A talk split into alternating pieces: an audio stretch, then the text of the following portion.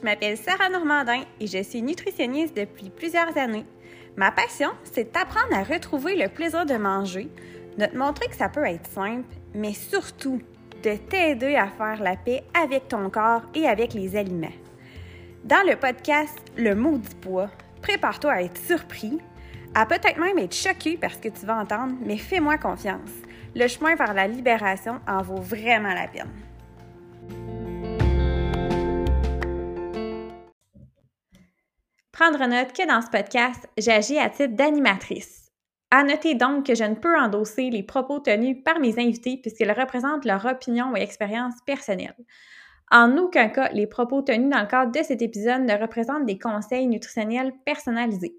Si jamais tu as besoin d'accompagnement, je t'invite à consulter le répertoire des nutritionnistes diététistes sur le site de l'Ordre professionnel des diététistes nutritionnistes du Québec, soit odnq.org. Merci et bonne écoute!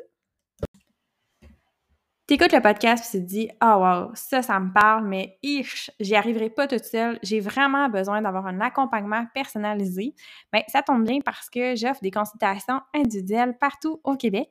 Je t'invite sur mon Linktree sur Instagram ou mon Facebook ou encore sur mon site Internet pour en savoir plus.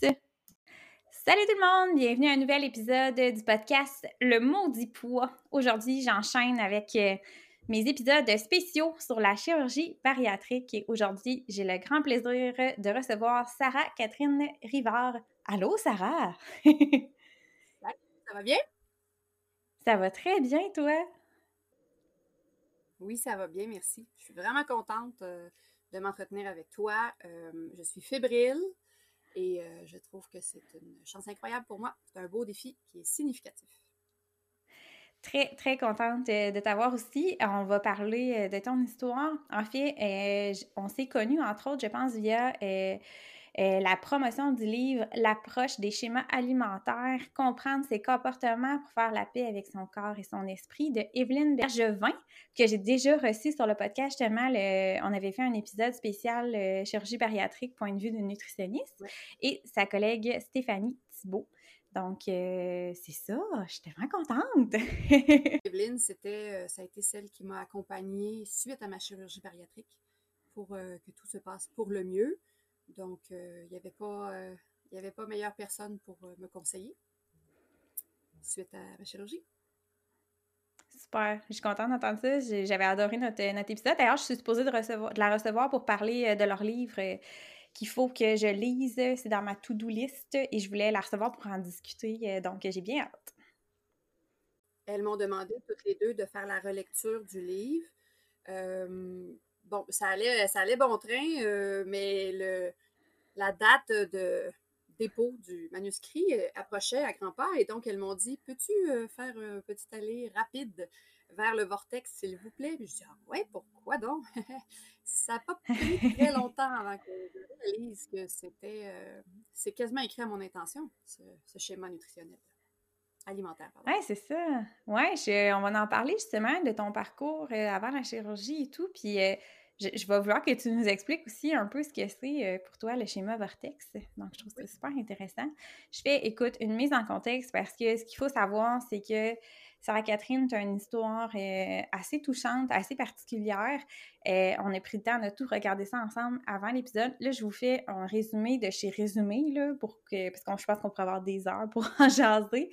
Je fais ça super succinct, mais c'est juste pour positionner un petit peu euh, ton vécu parce que ça explique beaucoup les comportements alimentaires puis comment tu as développé, je pense, ton schéma Vortex aussi. on parle beaucoup dans ta situation d'errance diagnostique dans, entre autres, ton TDAH, la douance, euh, des traits d'autisme que tu vas vouloir me préciser parce que je n'étais pas sûre du terme exact, ta particularité sensorielle aussi. En plus de ça, tu as eu un diagnostic euh, qui est remis beaucoup en question avant tes autres diagnostics de TPL, puis on sait euh, que ça vient avec tellement de préjugés, mais tellement de préjugés, fait que l'accompagnement est super difficile. Puis ce diagnostic-là, finalement, t'a suivi puis t'a empêché de recevoir des soins adéquats à ta condition. Ta condition qui finalement euh, s'est avérée être autre chose.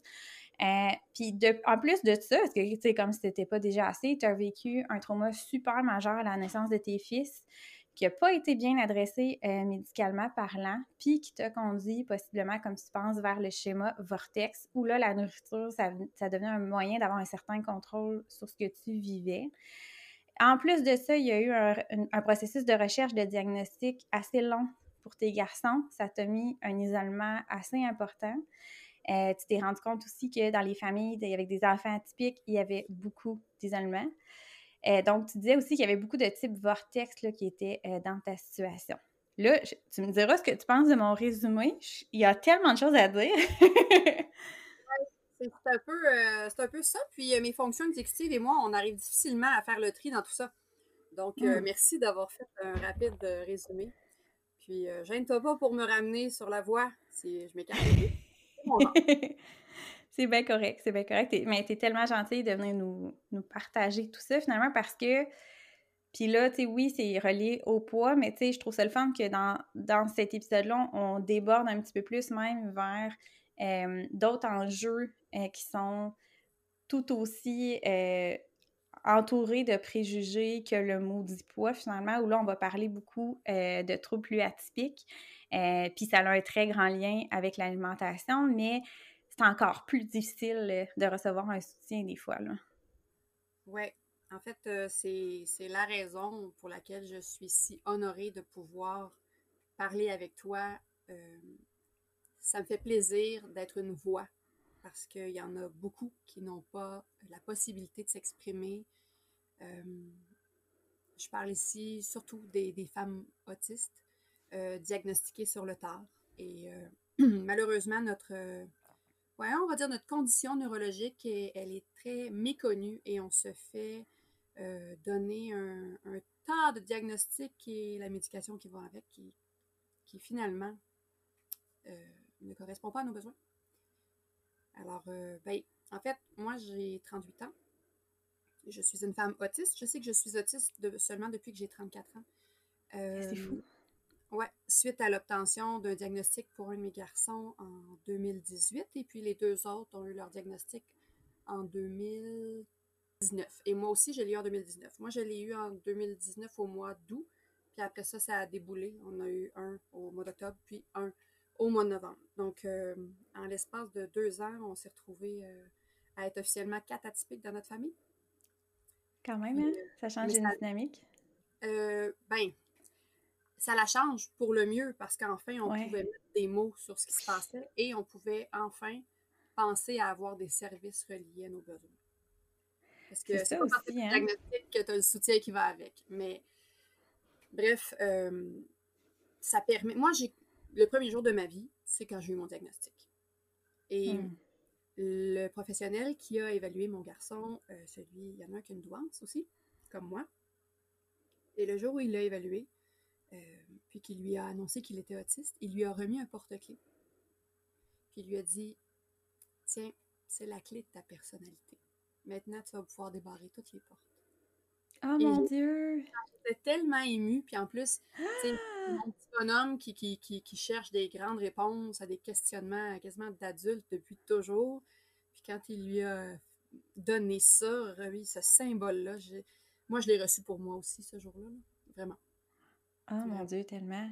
Wow. Pour ce qui est de mon TDAH, euh, j'ai reçu mon diagnostic euh, en 2018. Puis il a fallu que je, je quasiment je me chicane avec le psychiatre hein? Pour mon TPL pour lui dire mm-hmm. ça continue, il, y a quelque chose qui se passe, ça, il y a quelque chose dans ma tête qui fonctionne pas. Puis pourtant, euh, j'ai quand même fait un huit semaines à l'hôpital de jour, dans un hôpital psychiatrique, dans un groupe pour TPL pour améliorer ma condition et tout et tout. Mais, mais je cadrais pas avec le. Tu sais, moi, je, voulais être bonne. Je voulais j'avais pas cette colère qui m'animait comme, comme chez plusieurs des participants. Ils ont rien vu. Ils n'ont rien vu parce que j'ai fait du camouflage social toute ma vie, finalement. Puis, euh, ben, je cotais, euh, je à côté, comme on dit, dans mon questionnaire pour le TDAH. J'ai rencontré finalement un neurologue. Puis, euh, un neuropsy, pardon, un neuropsychologue. Et euh, bon, j'ai eu mon diagnostic de douance en même temps. Fait que, dans le fond, je me suis mise à avoir des réponses. En un an, j'ai eu des réponses à, toutes mes questions. Et celui, le docteur Giroux, qui m'a donné mon diagnostic, euh, d'autisme de type Asperger, qui techniquement n'existe plus dans le, la Bible. Oui, c'est ça que tu disais. OK, Mais je savais pas ça. C'est encore selon le, le CIM10, qui est euh, celui qui est plus attitré côté France et tout ça. Euh, il m'a donné mon diagnostic. Il a invalidé le diagnostic de trouble de personnalité limite. Et hein. J'avais reçu aussi dans le passé un, un diagnostic de trouble obsessif compulsif, parce que j'avais fait une dépression majeure et tout et tout. Puis finalement, tout ça, ça se trouvait être des symptômes de mon autisme. Alors. c'est terrible. Ouais, ouais, ouais. Puis des femmes comme moi, moi, je ne ben, savais pas qu'il y en existait d'autres. Et à partir du moment où j'ai eu mon diagnostic, euh, il m'a dirigé vers euh, une page Facebook, un groupe Facebook. On est toutes pareilles! Ça doit faire du bien. Ah, vraiment. Mais tu sais, c'est pas, c'est pas, on est, on est toutes uniques, là. Mais, oui, oui, oui, mais. Mais nos, nos atypies, nos bizarreries, celles qu'on cache, celles qu'on montre pas, celles que. Parfois on a honte, d'autres fois on, c'est juste pas que les autres font pas ça. Moi, je ne savais pas. sais, J'ai lu énormément depuis là, sur l'autisme et tout et tout, que ce soit pour mes garçons ou pour moi. Ou... Mais il y a beaucoup de choses que je pensais que ça se passait comme ça dans la tête de tout le monde. Mais non. Donc euh, voilà, c'est une grande révélation et donc depuis, mes 34 ans, je refais le fil de l'histoire de ma vie. C'est la première étape, je pense, qui se passe pour à peu près toutes les femmes qui se font diagnostiquer sur le tard. Euh, euh, je ne vais pas parler pour les hommes parce que je ne le sais pas, mais par rapport au vécu de, ce que j'ai vu, lu, entendu. Et ben, c'est sûr que j'ai eu à faire aussi un rewind sur euh, l'histoire de mon alimentation parce que ça fait partie de moi aussi. Définitivement. C'est certain que toute cette souffrance-là, ces préjugés-là, ces faux diagnostics-là, l'incompréhension, c'est certain que ça affecte au niveau alimentaire éventuellement. C'est trop gros pour être, être resté comme ça finalement. Hein. Ben oui, d'autant plus que même encore à ce jour, chaque professionnel que je rencontre, il faut quasiment que je me chicane avec pour lui faire comprendre que je suis autiste. Et avec chaque nouvelle personne que je rencontre, j'ai droit à un ben voyons donc, c'est pas autiste, toi? Mais non, voyons, ben ça, ça, doit être léger, ça paraît pas. Puis à hmm. quel point on est, je dis on parce que c'est vraiment euh, généralisé, à quel point on est tanné de se faire dire ça parce que, mais ça a l'air de quoi? un autiste? Mais c'est vrai. Les références au niveau de la société, oui. Ben, on sait pas. Autiste, dans, dans notre tête, c'est un enfant, premièrement, ou un jeune adulte. Euh, puis c'est quelqu'un qui n'a pas d'aptitude sociale du tout. Là. On voit ça, là, au... c'est ça qu'on voit, en fait, là. On n'entend pas les, les, femmes comme toi où on les. On dirait qu'on n'a pas conscience. C'est comme si c'était tabou, je sais pas. Si tu pas assez diagnostiqué, si tu tabou, si C'est parce qu'on est des championnes du camouflage social. Ouais. En fait, là, c'est comme un peu les comportements alimentaires. Hein. Quand on est une petite fille, qu'est-ce qu'on nous enseigne? être des bonnes petites filles. On joue à la poupée. On, on modèle déjà tous nos comportements. Sois gentil, fais la belle fille, la bonne fille, habille-toi en petite robe c'est tellement ça qu'on apprend à rentrer dans le moule. Je crois que ça va changer, je crois que ça va évoluer. Puis étant donné qu'on est, on est beaucoup de femmes en ce moment à se mettre à parler en même temps, je pense à Mélissa Perron qui, qui vient de, sortir déjà, ben, pas tout juste, mais son troisième roman qui travaille sur le quatrième, ça va être adapté pour euh, le, petit écran. Et donc ça, c'est une victoire pour, pour nous. Euh, plus on va en connaître, plus on va en parler, plus ça va être normalisé.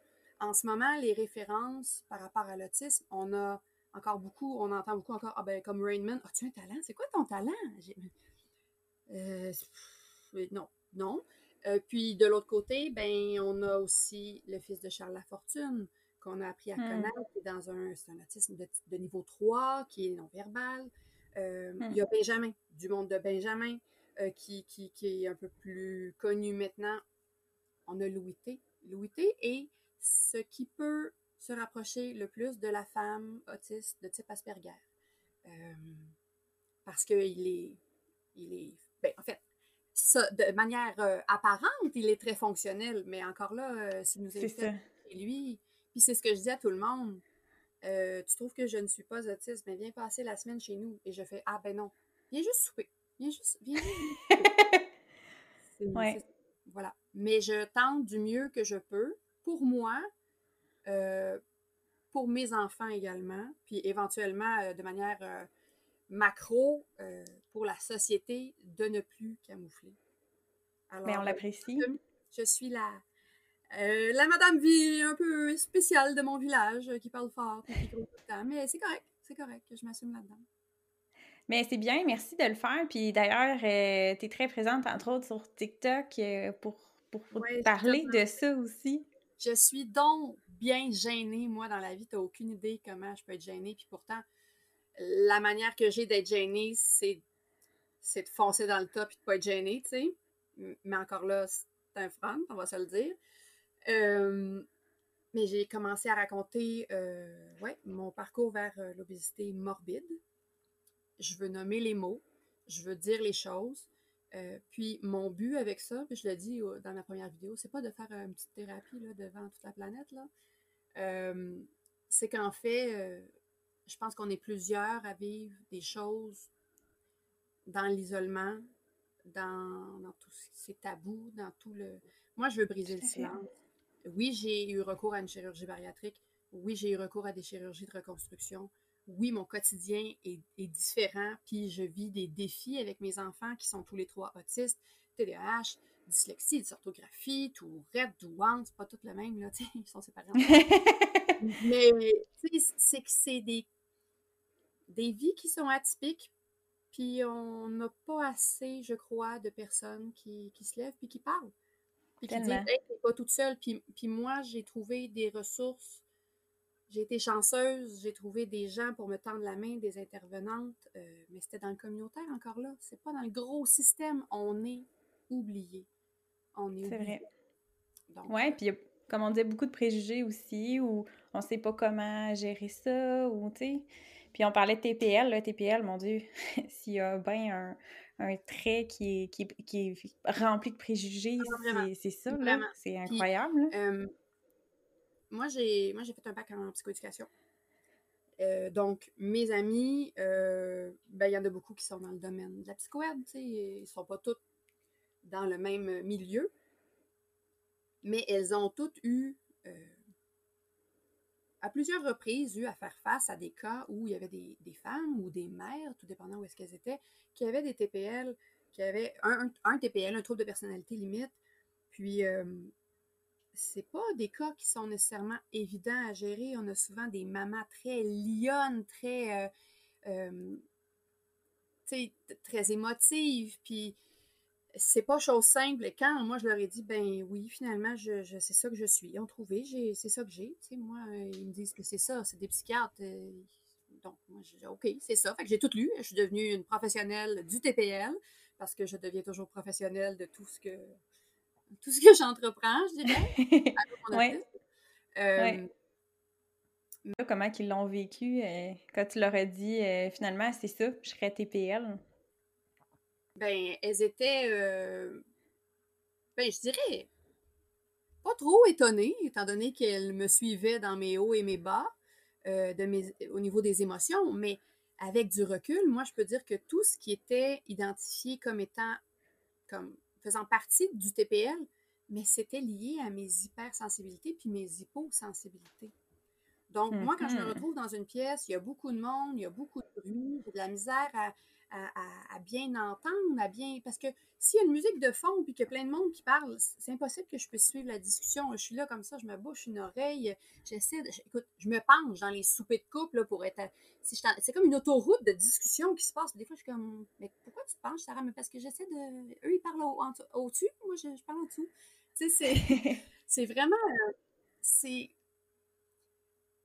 c'est que ça varie selon ce que, ce que j'accumule comme charge au niveau euh, sensoriel. Donc, oui, c'était en dents parce que je n'avais pas d'hygiène sensorielle. Euh, parce que hmm. je ne me reposais pas adéquatement. Parce que, tu sais, maintenant, là, quand je reviens euh, d'un souper, d'amis un samedi, mais le dimanche, il n'y a rien de prévu. Ni pour moi, ni pour les gars. Parce que sinon, on passe notre semaine à, à remplir. On compare ça à, un verre ici chez nous. Puis là, un verre, on le remplit de stimuli. Ben, il faut le vider une fois de temps en temps, sinon il déborde. Puis quand il déborde, ben, ça veut dire shutdown ou meltdown, qui sont deux termes euh, dans, dans l'autisme. ben, ça veut dire que ça se pourrait que je sois juste plus fonctionnelle. Que je sois. Je peux plus rien faire. Je peux plus si j'en viens à aller à un meltdown, je ne peux pratiquement plus m'alimenter. Ah ouais, hein, quand même. J'ai plus d'énergie. Donc, je me retrouve dans ma chambre, dans le noir, pas de bruit, mes coquilles coupent son. C'est vraiment là une diète sensorielle. Puis euh, voilà, mais maintenant, je suis capable, la grande majorité du temps, de ne pas me retrouver en meltdown, alors qu'avant, c'était toujours le cas. Alors, si j'arrive difficilement à m'alimenter, pour aussi, ben, plein d'autres raisons, ben rendu là, euh, c'est ça, ça finit par jouer sur, euh, sur le poids. Le mot. C'est certain. Le mot dit poids. Justement, on, en, on en parle. Est-ce que tu veux nous décrire pourquoi c'était quoi le, schéma de type vortex euh, par rapport à ta situation à toi? Mais la façon que, que je le comprends, puis ben c'est sûr que j'en ai parlé avec Evelyne et, Stéphanie, mais la façon que moi je le comprends, je le compare à l'alcoolique de la nourriture. En fait, euh, même, je vais le pousser un peu plus loin. Je l'entends souvent, ça, euh, parenthèse, mais dans mon bureau, l'alcoolique la nourriture, j'aime ça. Mm. Ben, c'est que même l'alcoolique qui décide dans son cheminement d'être abstinent, eh bien, il ne consomme plus. Mais le mangeur ne peut pas décider d'être abstinent.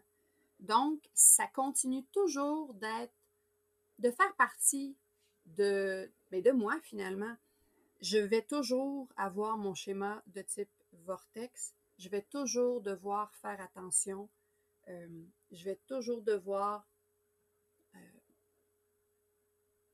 surveiller, surveiller ma consommation d'aliments.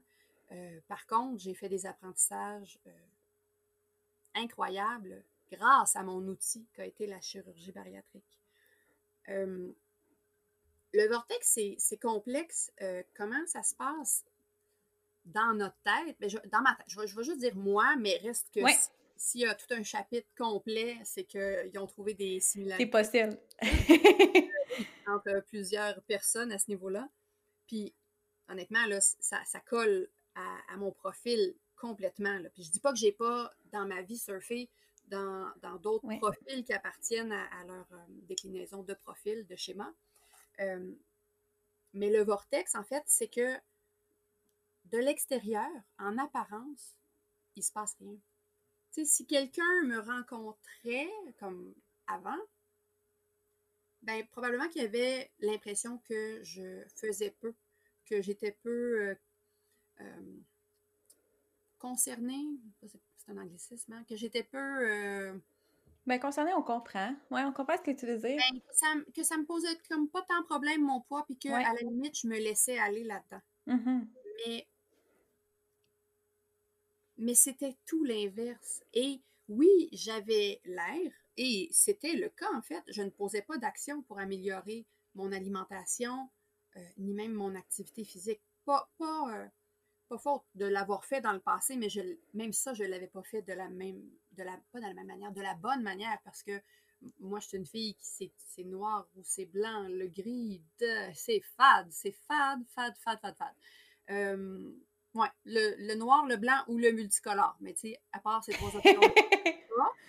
euh, donc, est-ce que quand j'étais en, en grande prise de poids, je me mobilisais? Non pas en apparence, mais à l'intérieur de moi, c'était constamment présent. Euh, c'est ça, c'est omniprésent dans nos pensées, c'est toujours en train de, de, de, tourner, c'est sur le, comment, le back burner, c'est tout le temps là. Euh, je suis une femme hétérosexuelle et je suis persuadée que je regardais plus les femmes que les hommes peuvent le faire. J'étais constamment en train de me comparer aux autres. Euh, je me regardais dans le miroir. Puis ça, c'est quelque chose qui a été aussi difficile dans, tout mon, processus parce que, euh, je sais pas, c'est la dysmorphie, je crois, euh, le fait de, se regarder, mais de ne pas voir ce qu'on est réellement. Ben, ça mêlé avec la médication, je vais dire, abusive et qui était erronée. C'était pas une bonne médication par rapport à mes besoins, parce qu'on s'entend que l'autisme, ça ne se guérit pas, malgré euh, les nouvelles pensées qu'il y a une pilule magique qui vient d'arriver. Euh, je vous le confirme, on est, on vit et on meurt autiste. On peut essayer de donner un certain, euh, une aide pour les symptômes, pour en amoindrir quand on l'effet quand on est dans des situations plus difficiles, des périodes de vie plus difficiles mais, mais reste qu'on euh, on, l'est et c'est tout. Euh, et c'est toujours, toujours, toujours là, présent. Et moi, je pense à une vitesse folle tout le temps, aussi probablement que c'est en lien avec ma douance. Mais pour moi, d'une idée en émerge cinq. Alors, on peut juste s'imaginer à quel point. À quel point! C'est ça, c'est un vortex. C'est un voyons, c'est un, comment je pourrais dire ça? Un cataclysme d'information, euh, de, volonté, parce que je voulais, je voulais, je voulais, je voulais, je voulais, mais pas capable de me mettre en action. Et, d'émotion, parce que la manière, c'est ça, dans le fond, dont moi je me voyais, c'était pas en lien avec ce que je représentais vraiment. Euh, ben, ce que, ce que, ben, je cherche mes mots là mon apparence ne reflétait pas nécessairement ce que je croyais. Donc, hmm. pour donner un exemple, 2015 euh, a été une année vraiment difficile pour moi. Euh, j'ai pris vraiment beaucoup de médicaments. Puis, chaque fois que je me présentais dans le bureau, étant donné que je continuais de ne pas être bien parce que c'était pas la bonne chose qui était traitée, eh bien, à ce moment-là, ben, il rajoutait. Il augmentait les doses, puis il augmentait les doses. Ça ne, ça n'avait comme juste de faim. J'étais, j'étais gelée, j'étais frostée pendant un an. Et quand je me suis comme réveillée, disons, en 2016, sans farce, j'ai regardé dans le miroir et j'ai dit, mais voyons, c'est qui cette grosse? Ah ouais. Hein? J'étais rendue obèse de type 3, obèse morbide, et je ne l'avais pas vue passer. J'ai tellement dormi, j'étais tellement sur le pilote automatique j'étais tellement, et sans le savoir à ce moment-là, en hmm. choc post-traumatique, je ne l'ai pas vu. Je l'ai pas vu passer. Fait que les médicaments, euh, la sédentarité excessive, l'alimentation vraiment type vortex, euh, en tout cas, oui, parce qu'on n'a pas fini de, l'expliquer. Et eh bien, tout ça, ça a fait que, que, ça, j'étais j'étais comme prise, là. J'étais comme, comme prise. Prisonnière de ton propre corps sans l'avoir vu venir, là. Oui, mais prisonnière, je dis ça, oui, mais je, mon corps était aussi un costume de protection, tout comme les hmm. masques dans le, ben, dans le phénomène du camouflage social. Et, mais ça, je, trouve ça beau. Je trouve ça beau parce que dans à peu près les mêmes, les mêmes eaux, le même temps, la même période, j'ai décidé de laisser tomber mon masque et j'ai entrepris les démarches pour enlever mon costume aussi. Puis, je dis pas que c'était pas moi quand j'étais grosse, puis moi je me permets de dire grosse, même si euh, c'est pas euh, c'est pas apprécié euh, la plupart du temps, ni de ceux qui le sont, ni de ceux qui ne le sont pas. Mais moi je le dis parce que ben c'est ça, j'ai pas de fil, j'ai le droit, je de toute façon, je te rassure, dans le podcast, les gens sont habitués, on emploie beaucoup ce mot-là. c'est fou à quel point le mot, c'est les autres que ça dérange. Parce que quand je disais, tu sais, j'ai commencé à parler du processus pour ma chirurgie, tout ça, j'en ai parlé à l'avance, moi. Ben, je parle, je dis les choses. Fait que si tu veux pas les entendre, ne me côtoie pas. Euh, c'est ça, ça fait ça. Le masking, quand c'est terminé, c'est aussi ça. C'est what you see is what you get, là, tu sais. Ouais. Puis, euh, j'en parlais, je disais, ben, vu que je, sais, je suis rendue obèse morbide, quoi, non, dis pas ça, dis pas ça. Pourquoi? Qu'est-ce quoi? Ben, morbide, voyons donc, c'est dégueulasse. Comment c'est dégueulasse? Ouais, mais obèse morbide, t'es pas obèse morbide? Euh, oui, je suis obèse de type 3 et c'est obèse morbide. Oui, mais ça paraît pas, toi, tu bouges beaucoup, puis, tu sais, tu grouilles, t'es flexible, puis tout, là, t'as pas, pas l'air d'une grosse, d'une de, fille, ben, tu sais, de, de, type 3, là. Ben, je le suis, je te le confirme. Et, et je suis encore, heureusement, j'étais une grosse en santé. Je n'avais aucun problème relié à mon poids et moi, je, je voulais éviter ça parce que ça aurait pu arriver vraiment euh, n'importe quand, là. Je veux dire, du diabète, du cholestérol, tout ça. Je n'étais pas à l'abri de ça parce que j'étais une grosse en santé, là. Moi, je voulais m'en aller vers davantage de santé. Je voulais. C'est ça. Je voulais m'offrir le, plus de chances possible de pouvoir évoluer auprès de mes garçons, puis d'être plus présente pour eux, d'être. Ouais. Puis finalement, hmm. en ayant en tête de le faire pour eux, ben, c'est à moi que ça a le plus servi, là, tu sais, c'est le fait pour les, euh, des bonnes raisons pour toi. Là. Ah oui. Ah oui. Puis si j'avais.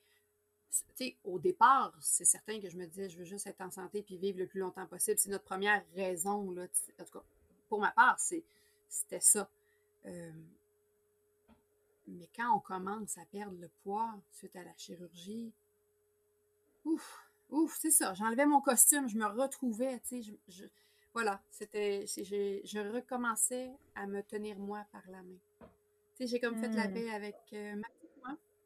Hmm. Tu retrouvais celle qui était avant ton processus. Dans ton cas, c'est ça qui est particulier, ton processus, ton processus de prise de poids il est très en lien avec toute la souffrance et l'errance diagnostique que tu as vécue, tu sais. Fait que c'est comme euh, te retrouver toi comme tu étais avant, tout ça, finalement. Puis la nouvelle toi même, parce que là, tu te connaissais bien mieux, tu avais mis le doigt sur ce qui se passait. Oui, c'est ça. Parce que même, tu sais, l'ancienne moi, je j'avais pas j'avais pas eu beaucoup de liens avec cette personne-là parce que le camouflage social, j'ai commencé à en faire au primaire. Eh, c'est fou. Hein? Mais ça, ça c'est en faisant, en revenant sur tout ce qui a été comme mon, mon le film de ma vie. Là, ça, l'année ou le deux ans après l'obtention d'un diagnostic, c'est comme ça.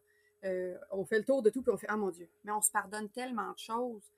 Puis moi, je me faisais tellement souvent dire Mon Dieu, t'as l'air snob, mais t'avais pas l'air parlable au début, puis on aurait dit que tu nous regardais de haut. Mais je, répondais aux gens Mais non, mais j'étais gênée. J'étais juste tellement gênée. Puis après ça, ben pour essayer de renverser cette impression-là, je suis comme devenue le, clown, tu sais, là, je laissais aller plus mon hyperactivité, mais le clown, combien de fois on voit ça chez les personnes en surpoids, que, tu sais, c'est le faux sourire, là, puis, que je me suis comme, ben, Créer quasiment un personnage comme ça aussi, là. C'était comme une autre façon d'avoir de, un, masque, mais différent, là. Ben, Jean qui rit, Jean qui pleure, c'est deux masques et deux opposés, mais reste que les deux, c'est pas la vraie chose, c'est pas la réalité. Puis à partir du moment où, ben, je ne pouvais pas mettre ce masque de fille, hop la vie, qui rit, puis tout, parce que, ben, mon autisme, il était, il était là quand même, donc mes surcharges, elles étaient là. Ben, dans ce temps-là, qu'est-ce que je faisais? Ben, je m'isolais. Je pouvais pas dire je vais pas bien. Je pouvais pas dire oh, je suis pas hop la vie, oh, je suis pas euh, le bruit m'énerve, la lumière, le si, je pouvais pas. Ça faisait pas partie de mon rôle. Et moi, j'étais j'étais tout le monde. En fait, j'étais chaque personne que je rencontrais.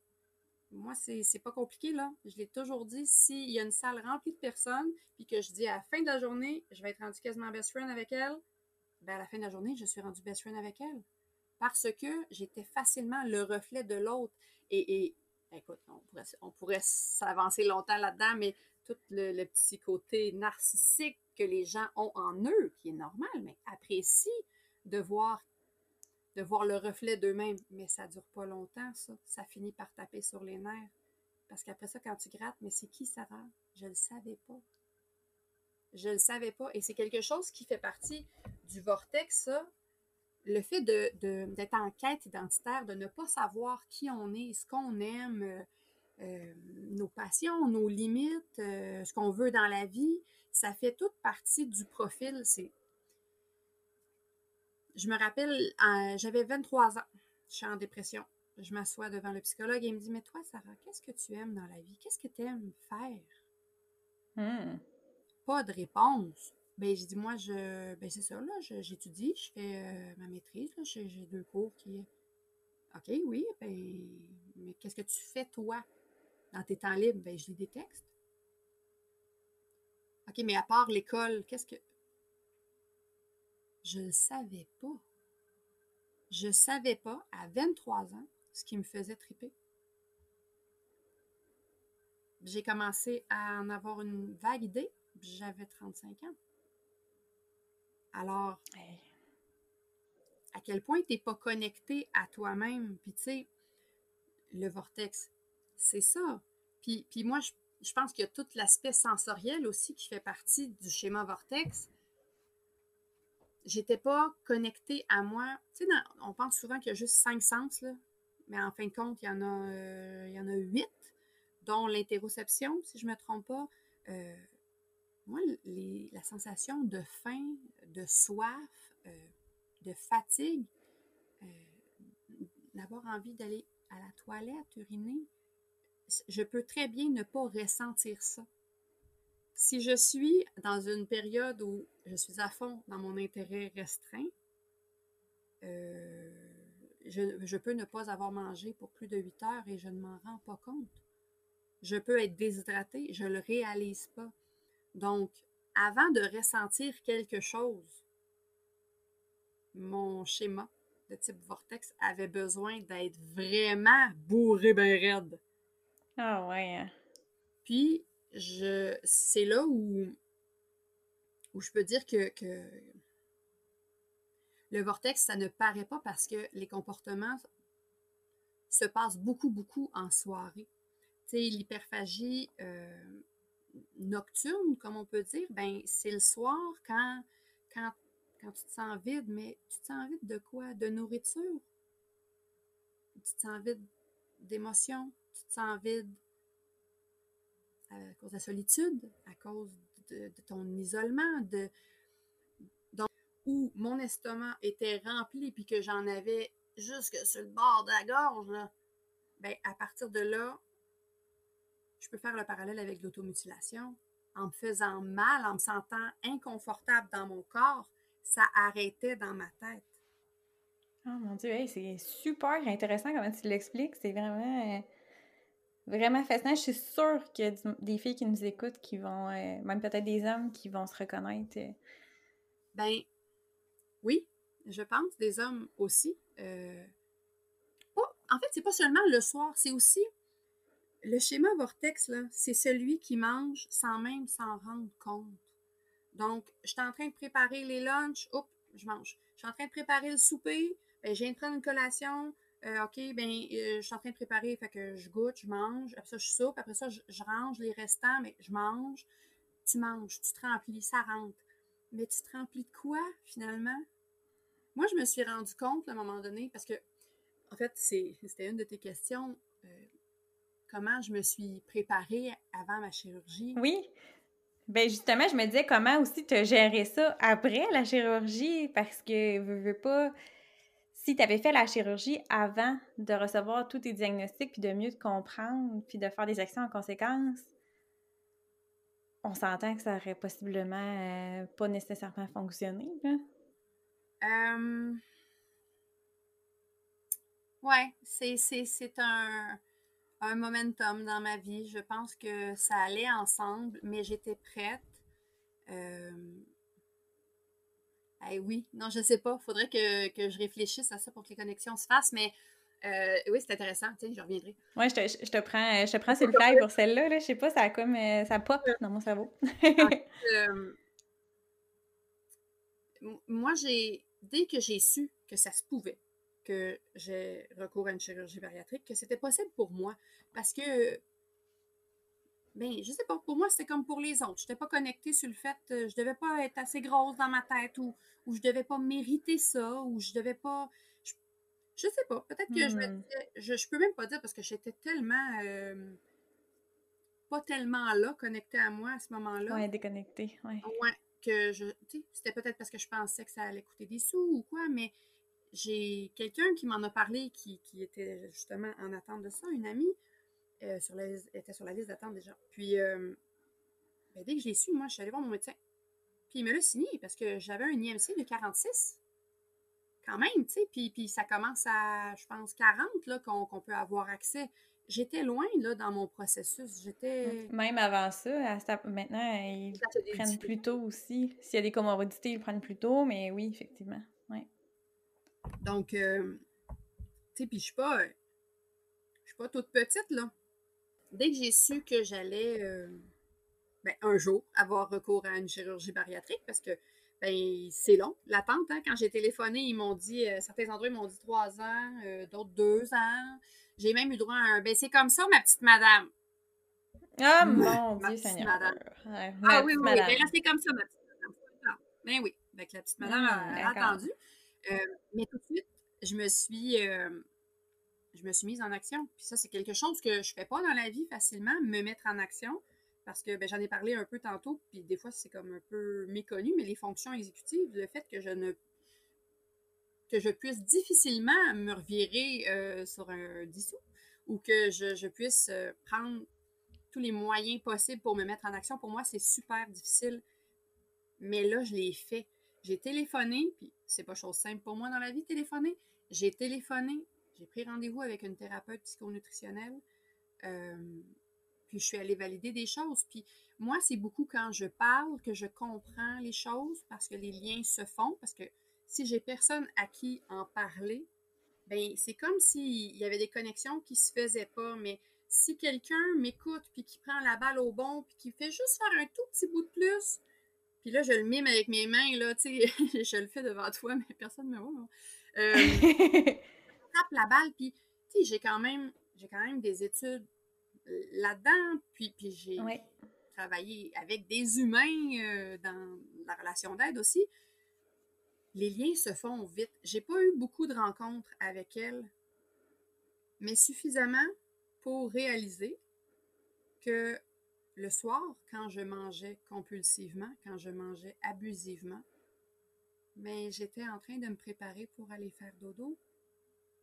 J'étais en train de, de, ben, de venir me border. Je l'appelais mon petit sucre, là. Fallait temps que je mange un petit sucre, puis... Mais ça, c'est depuis que je suis toute petite, là.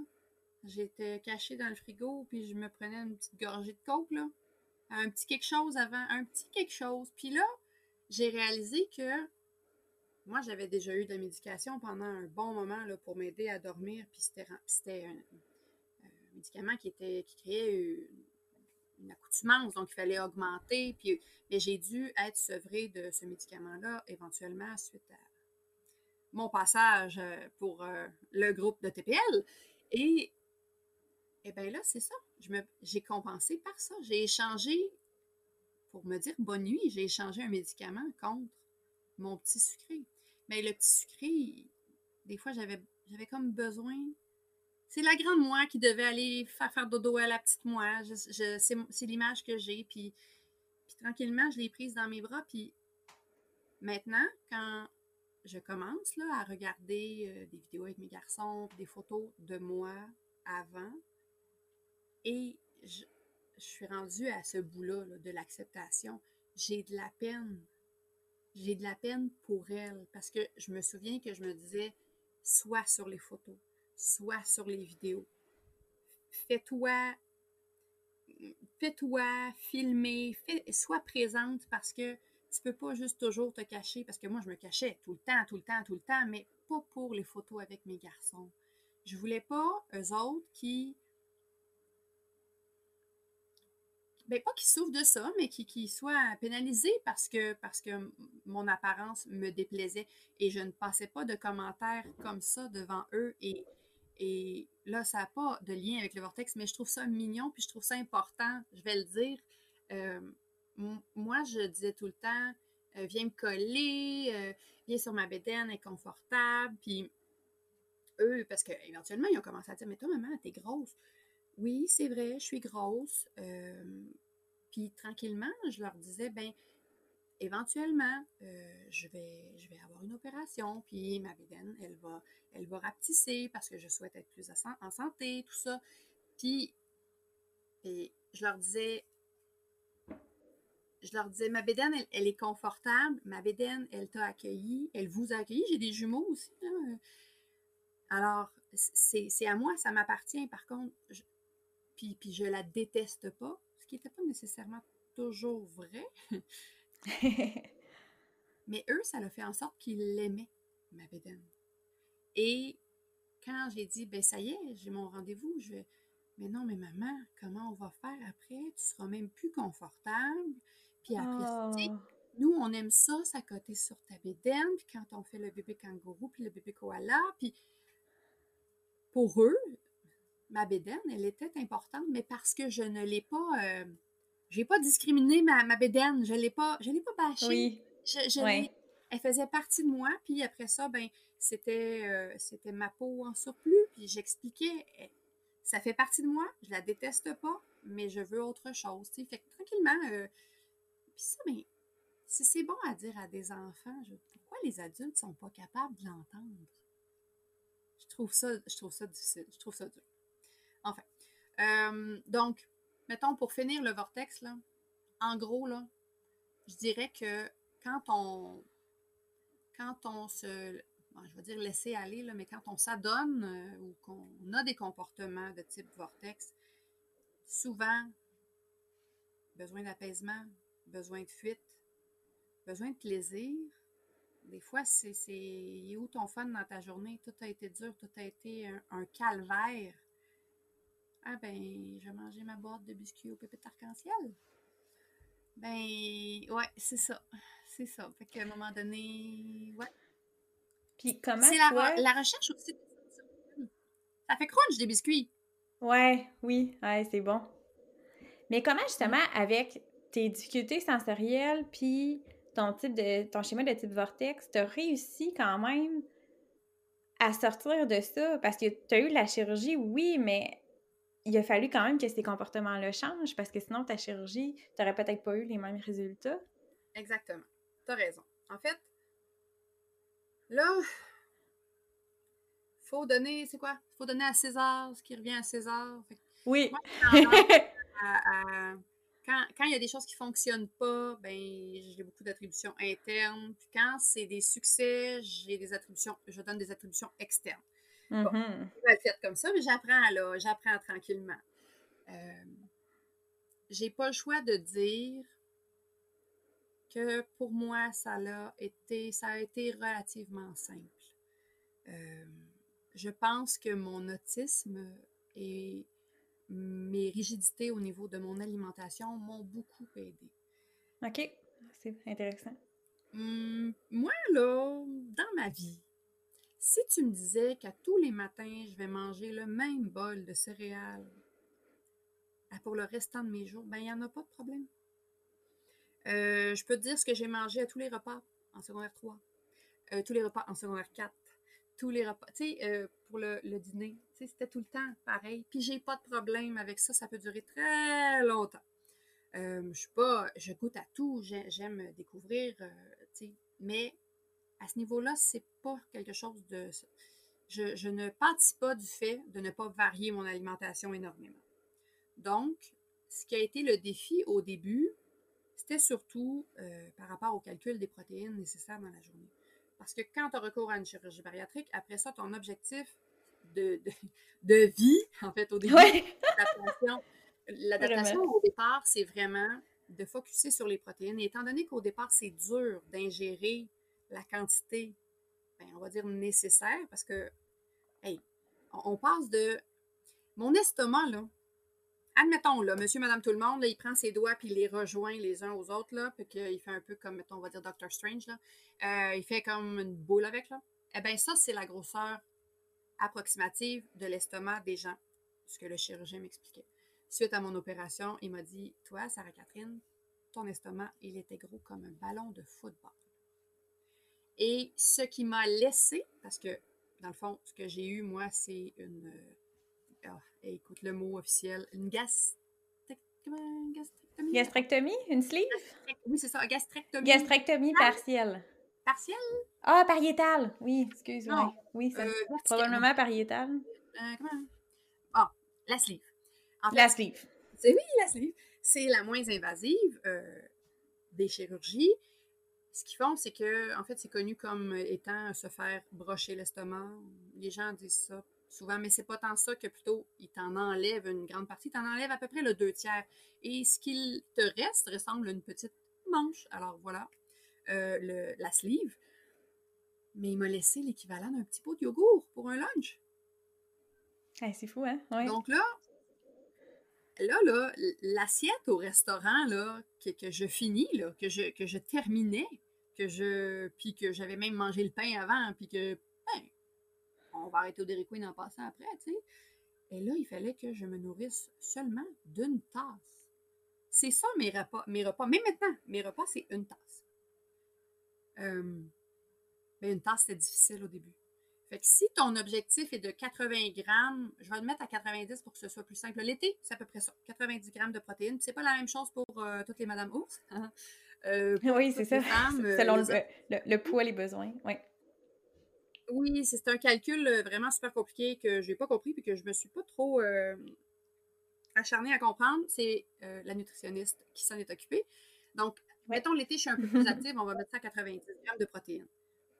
Et je dois manger, c'est une des règles. Et là, les règles, pour moi, c'est facile à suivre.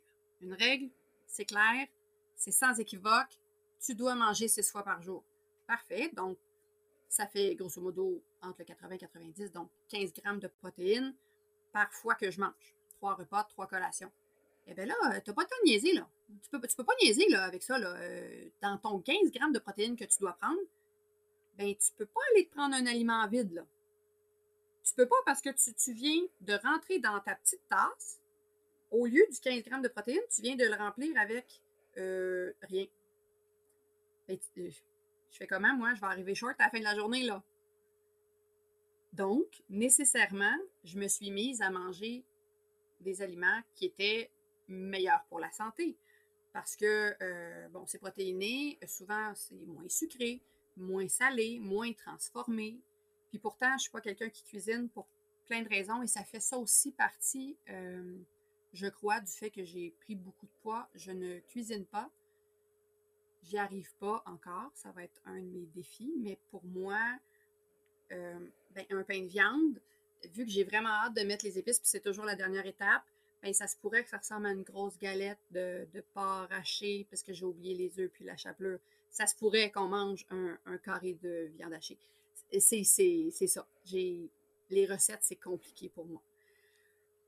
je vais apprendre, une chose à la fois, mais bref, je me suis tournée vers des aliments qui étaient déjà euh, fabriqués, très protéinés, ou alors des ingrédients de base. Moi, je suis très euh, noix, je suis très chanvre, je suis très.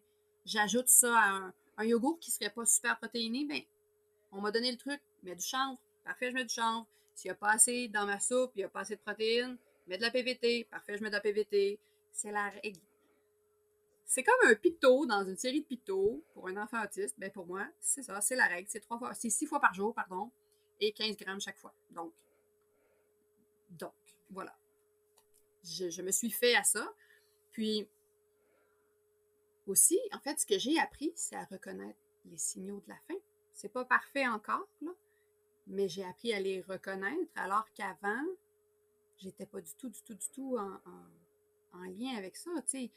En fait, pour remplir un ballon de football de nourriture, ça en prend beaucoup de la nourriture là, avant de se sentir plein, avant de se sentir euh, ouais, bourré. C'est long. Euh, là, si j'en prends trop, eh bien, je vais avoir un petit débordement. Je vais avoir un overflow.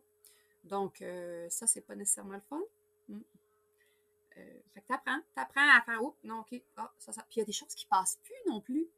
Oui, c'est ça aussi, hein. C'est la beauté aussi de ça. Euh, les aliments gras, tu sais, parce qu'avant que ton estomac, là, il, soit prêt à recevoir l'équivalent d'une tasse, puis à manger un petit peu plus les choses régulières, là, sans, parce qu'au début, c'est faut que ce soit trop acide, faut pas que ce soit trop, tu sais, faut que tu fasses attention, il y a des recommandations, puis tout. Mais quand il se, il se place, là, quand il est rendu comme à l'aise, ben, à partir de ce moment-là, on apprend aussi à manger plus lentement. Je ne suis pas, la fille qui mangeait très vite parce que ben, je parle beaucoup. Hein. Euh, fait que dans le fond, je finissais toujours après tout le monde, je mangeais toujours froid, mais par contre, je mangeais de grosses bouchées et je ne mastiquais pratiquement pas. Donc, Hmm. ça, ça fait en sorte que quand je me suis mise à mastiquer 20 fois chaque bouchée, parce que oui, c'est la recommandation au départ, là tu te dis, voyons donc, je ne vais pas mastiquer 20 fois chaque bouchée. Je te confirme que tu veux mastiquer 20 fois chaque bouchée parce que sinon, ça passe pas puis ça ressort. Fait que, Ouais, oh, c'est pas. euh, je m'en vais, euh, je reviens. C'est Ouais, pas, pas ça. terrible. Fait que t'apprends. Puis maintenant, est-ce que je mastique 20 fois?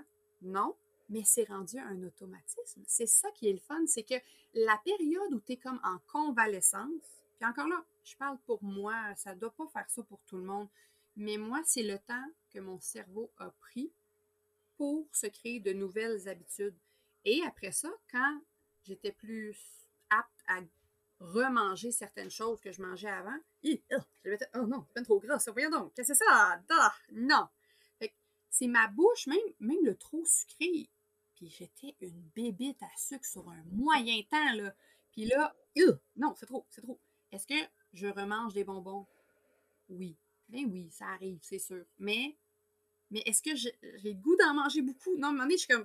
Ouais, c'est ça. Fait que le petit sac, le, petit sac, le gros sac de Sour Patch ou de Fuzzy Peach ou de. Mais jamais que je pense que je serais capable de le finir. Puis en plus, euh, manger le petit sucre qui surette dans le fond, jamais. Puis ce besoin-là de, de- de prendre des grosses bouchées, puis tout, encore là, c'est le sensoriel. Moi, je suis hyposensible au niveau oral. Donc, ce qui a été pour moi le plus difficile, c'est la recherche de, de sensations. Hmm.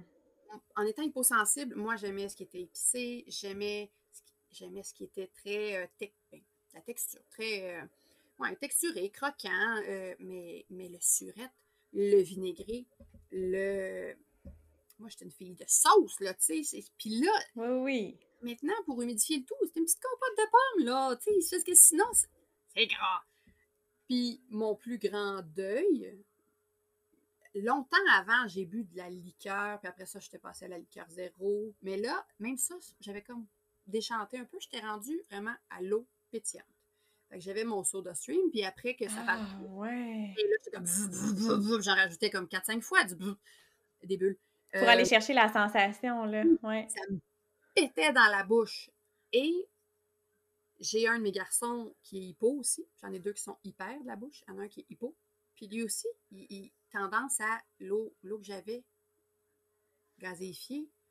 Et c'est là que j'ai fait le lien. Puis lui aussi, il prenait des grosses bouchées. Il avait besoin de sentir dans sa bouche. Moi aussi. Ben à ce moment-là, quand j'ai décidé de mixer, puis j'étais rendue là comme dans l'introduction des aliments, le yogourt avec le granola, ben j'étais allée rechercher le crunch crunch. Puis pour l'eau gazéifiée, ça, ça a été là, la liqueur, tout ça, quand le, le petit bruit de la canette qui Oui. tourne, le, les premières, la, la fraîcheur, l'été, le ça, ça c'était plus difficile. Fait que pendant un temps, j'ai dit à mon chum, c'est possible de achète de la root beer? J'aime pas ça. Achète une sorte que j'aime pas. J'aurais pas tendance à faire un vortex de moi-même, passer à côté, parce que tu ne peux pas boire de bulles avec ton nouveau bébé estomac parce que ça va le faire grandir, tu vas avoir des inconforts, ça, tu peux pas. Fait que ça, ça a été mon deuil, mais j'ai compris beaucoup de choses par rapport à ce deuil des bulles-là. Fait que c'est vraiment le sensoriel, puis, puis les mauvais signaux que, que ma tête, en- Evelyne, la nutritionniste, m'a dit, Sarah, quand tu viens pour prendre quelque chose pour manger, pose-toi la question avant, as-tu faim ou as-tu soif? Ah oui, OK. Et maintenant, quand je sens, parce que c'est pas long, là, à partir du moment où j'ai faim, là, c'est pas long que ça devient que ça fait mal, parce qu'il est tout petit. Il est tout petit, fait qu'il se met à crier, puis, puis, puis là, il est comme, non, mais nourris-moi, je, je me peux plus. bon. Oui, je viens de faire la voix de mon estomac. Il s'appelle Billy. J'ai décidé de l'appeler Ah! Billy. Billy! Avec Billy. Oh non, t'as peu Billy. Ça passe pas, ça. Billy aime pas ça. Maman, tu pries quelque chose pour Billy? Euh, comment va ton Billy? Bon, tu sais pas. Oh, Euh, cute! J'aime ça! mais oui, c'est mignon. Et, et puis, ben, J'aime vraiment ça. euh, bon, Billy. Trop d'informations. Qu'est-ce que j'ai dit au Billy? Qu'est-ce que j'ai dit? Bébé SMA Billy. Euh, euh, bébé SMA Billy. Qu'est-ce qu'on dit avec Billy? Les bulles, le... Oui, on était dans les bulles, les liquides. Ah, si j'ai faim ou si j'ai soif. Je savais pas trop où est-ce qu'elle était rendue. Euh, physiquement, dans la maison. Oui, Parce oui, que je vais partir une brassée en bas, puis finalement, je vais ramasser un pain dans le congélateur. Il n'y en a plus en haut. Euh, je vais monter le panier qu'il y avait à plier. Je monte en haut, puis je redescends. Oh! J'avais mis le savon puis l'assouplissant, mais je n'avais pas démarré la laveuse. OK. Bon, OK. Fait que, en me promenant comme ça et en faisant à peu près non, en ne terminant rien, mais en faisant plein de choses, parce que Oui. maintenant, je me donne le droit de faire plein de choses et de, de finir un paquet d'affaires en même temps, mais qu'il y en a beaucoup qui sont... Je fais différemment, finalement. Maintenant, je fais différemment, puis je me le permets.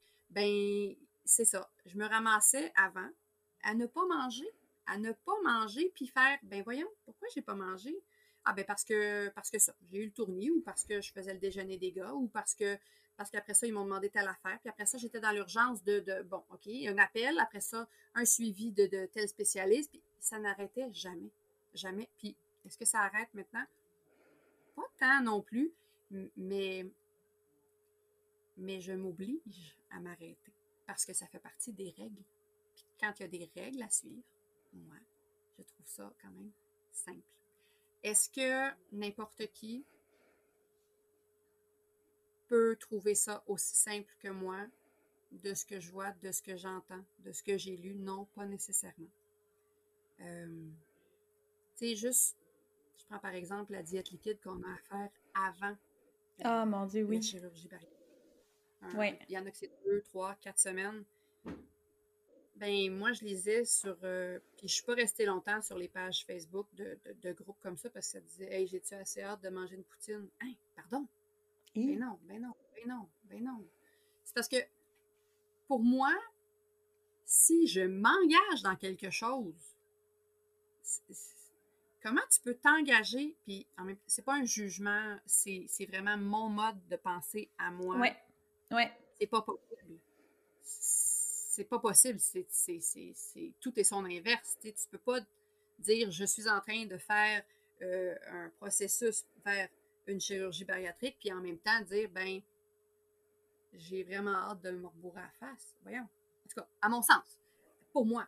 Donc, probablement qu'après ça, ceux qui. Puis moi, j'ai pas, j'ai pas eu à, à arrêter de, de- de- de boire de l'alcool. Je ne buvais pas, je ne fumais pas, je ne. Tu sais, c'était vraiment, pour moi, comme j'ai dit, les bulles, le sensoriel. Mais après ça, maintenant, l'eau super froide l'été, mon Dieu que j'aime ça. Tu sais, c'est Mm. rendu qu'il y a des choses que jamais je t'aurais dit. De l'eau, c'est bien plat, de l'eau. Mais maintenant, c'est correct. Tu sais, c'est. On s'habitue. Ça donne le temps, la convalescence, de s'habituer à tout ça. Puis de faire T'as la- réappris à faire autrement, là. Oui, Ouais, c'est ça. exact. Ouais. Ah, Mais ouais, j'étais bon. prête parce que j'avais fait Ouais. le cheminement et je voulais ça. J'étais rendue là. Puis je pense que c'est quelque chose qui revient beaucoup dans les témoignages aussi, de savoir pourquoi on le fait, bien le réfléchir, bien l'analyser, puis être prêt. Parce qu'on se lance pas là-dedans justement en se disant ça va se faire tout seul, puis je vais pouvoir manger ce que je veux après, puis Mais je vais non, comme perdre le poids. C'est- euh, un permis non. de conduire de licorne, là. Non, C'est- pas ça. C'est un puis- outil, hein, comme tu dis, là. Faut savoir l'utiliser. Ben oui, c'est un outil, puis c'est ce que c'est ce qu'Evelyne m'avait fait, euh, m'avait ben, m'avait permis de réfléchir à, ça. C'est que pendant que je me servais de l'outil,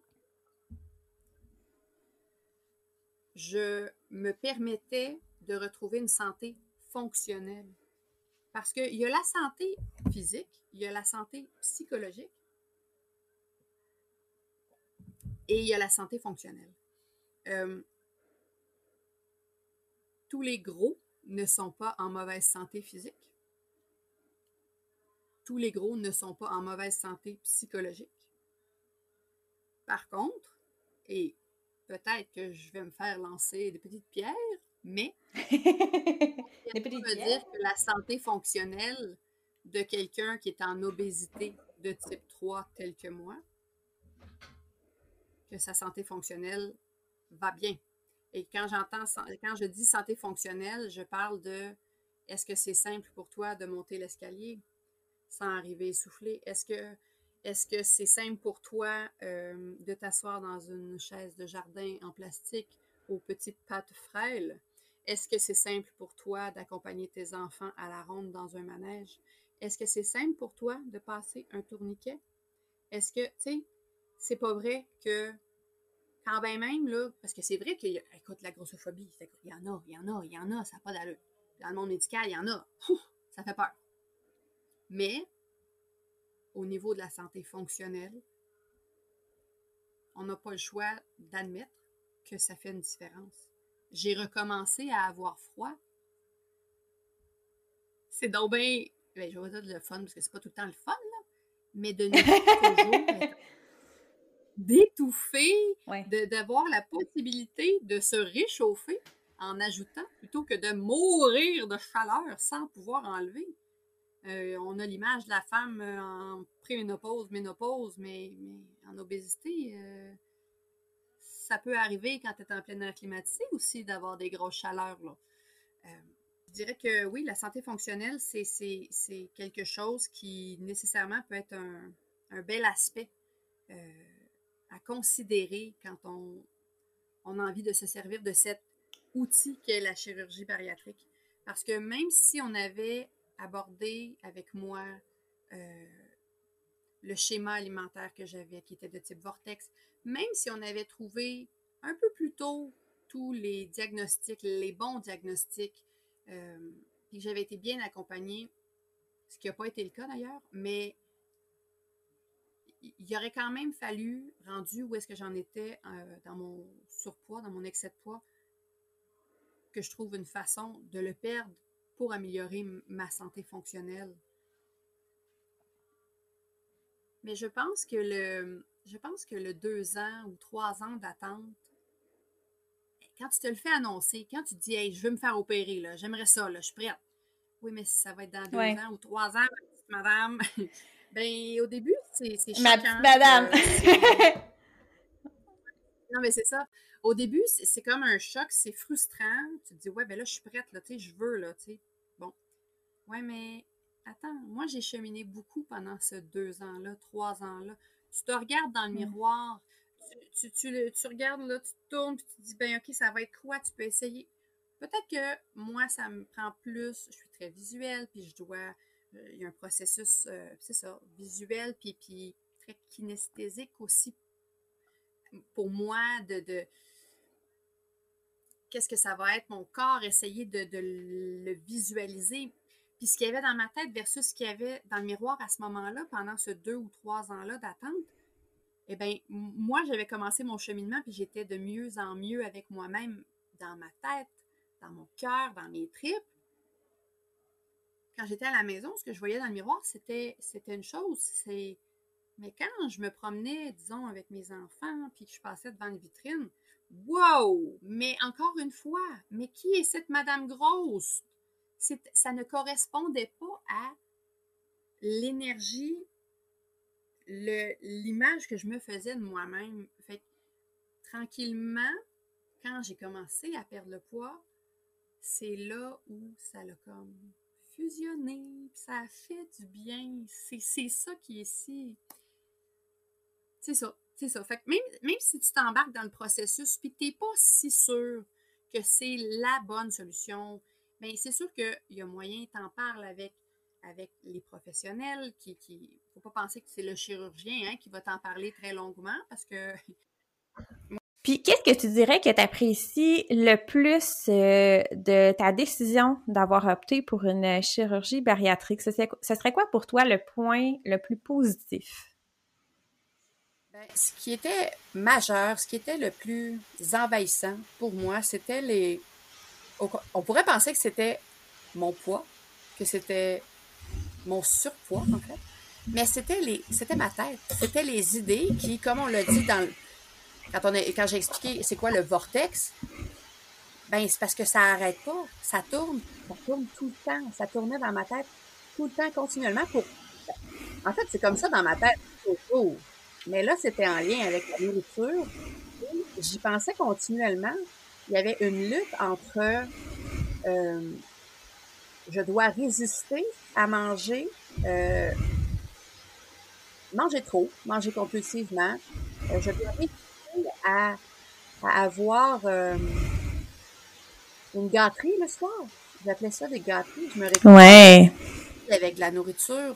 Euh, on, va, on va dire que dans le langage de l'amour, euh, me faire rapporter un McFlurry, me faire rapporter, tu sais, sur le chemin, hey, je t'ai pris, euh, je t'ai ramassé un sac de bonbons. Pour moi, c'était wow, tu sais, mais, mais c'était pas sain tout ça. Donc, étant donné le fait que ça tournait toujours dans ma tête, autant dans le positif que dans le négatif, non, il faut pas, non, il faut pas, non, il faut pas.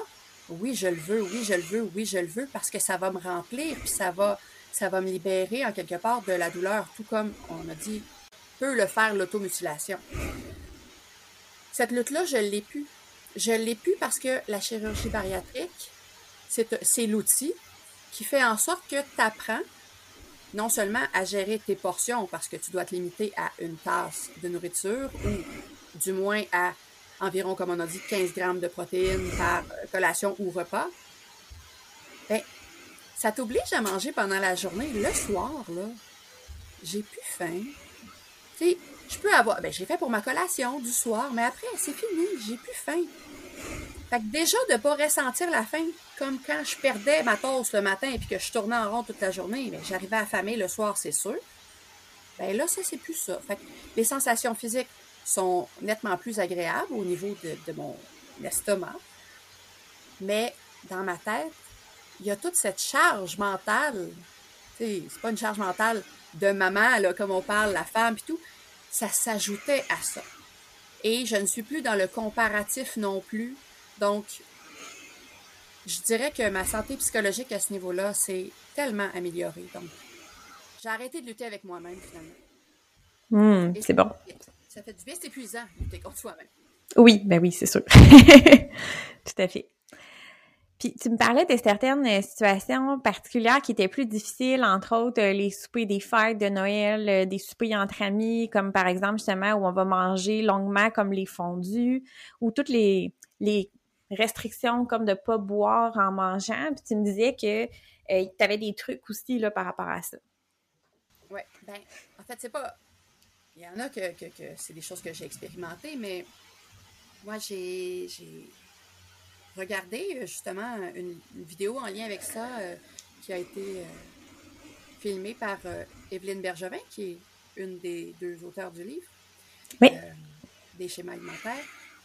Ben, elle parle justement de cette période-là. Elle parlait de Noël, surtout. Et ce qu'elle disait, c'est quand vous allez vous retrouver dans un souper de famille ou ben, un événement, un party de bureau, ben, oui, il va y avoir des grignotines. Alors là, ce qu'il faut faire, c'est manger consciemment. En mangeant consciemment, tu sais, la pleine conscience aussi, c'est bien à la mode, là, mais reste que c'est correct de, les manger, les, le party mix, puis, puis les, les ruffles all dress, parce que ça, c'est ma préférée, ou les pickles à la nette. Mais ça, c'est controversé comme ça va. Euh, c'est si bon, moi j'aime ça. Donc, ce qu'elle disait, c'est prenez-vous une petite portion sur un petit papier dans votre main. Et après ça, mangez-la, mais profitez-en. Donc, pour profiter de cette petite portion euh, de craquelin, va t'asseoir. Reste pas debout à te promener parce que tu vas le manger euh, un peu machinalement. Va t'asseoir et mets-toi de dos au buffet, aux grignotines. Euh, dans un restaurant, mets-toi de dos aux cuisines pour pas voir toutes les assiettes passer faut que tu te concentres sur ton assiette, ta portion, euh, ton rythme, quand tu parles, parce que moi, mais ça, c'est ça, c'est encore un peu difficile pour moi. Quand je mange, euh, euh, on a un souper, parce que chez nous, c'est un peu compliqué avec mes enfants hein, qui, sont autistes et moi. le repas du soir se passe pas nécessairement comme dans toutes les familles, mais bref, si je suis en situation où je discute avec eux tout le long du souper, c'est pas rare qu'après ça, je me sente pas bien puis que j'ai mangé pas plus nécessairement parce que ma portion, elle est déjà contrôlée, elle est déjà dans mon assiette. Mais je vais avoir mangé trop vite ou pas assez mastiqué parce que je peux hmm. répondre à une question. Alors là, c'est difficile. J'avais la bouchée puis je suis comme, oh oh, non. Puis là, les garçons sont comme, maman, est-ce que tu voudrais un bol à vomi? Non, ça va, merci, merci. ouais. Bon. Ou, ah, je vais me lever, j'ai des petites chaleurs, je vais aller prendre, euh, je m'en vais marcher un peu. Parce que quand tu marches, ben, ça fait bouger, ça fait descendre tranquillement le. le bon. Euh, donc, ça, c'est plus difficile, mais je l'ai testé. Euh, cette année, c'était mon deuxième Noël de post-chirurgie bariatrique. Et le premier, ben, ça faisait pas très longtemps quand même, ça faisait pas six mois que j'avais été opérée. Euh, ça s'est bien passé pour les portions. Est-ce que j'ai mangé plus que ce que j'aurais dû manger? Oui. Oui. Mais c'est correct. C'est correct parce que c'est c'est Noël. Puis c'est pas c'est pas tant que j'ai mangé plus en un seul repas, c'est que oui, j'ai mangé euh, les craquelins avant. Là, il y a une période où bon, j'ai faut attendre avant de remanger là nécessairement. Puis après ça, ben j'ai soupé, puis plus tard, j'ai pris du dessert. Alors que, tu sais, ce que j'ai pas fait, en fait, c'est respecter l'horaire et le nombre de grammes de protéines. Mais sinon, je suis allée avec la capacité de mon bébé estomac. Oui, c'est ça. Dans des situations comme ça, dans des événements, c'est correct. Il faut, faut comme être en paix aussi avec soi-même. Euh, mais reste que tous mes apprentissages, toutes mes nouvelles habitudes, elles demeurent.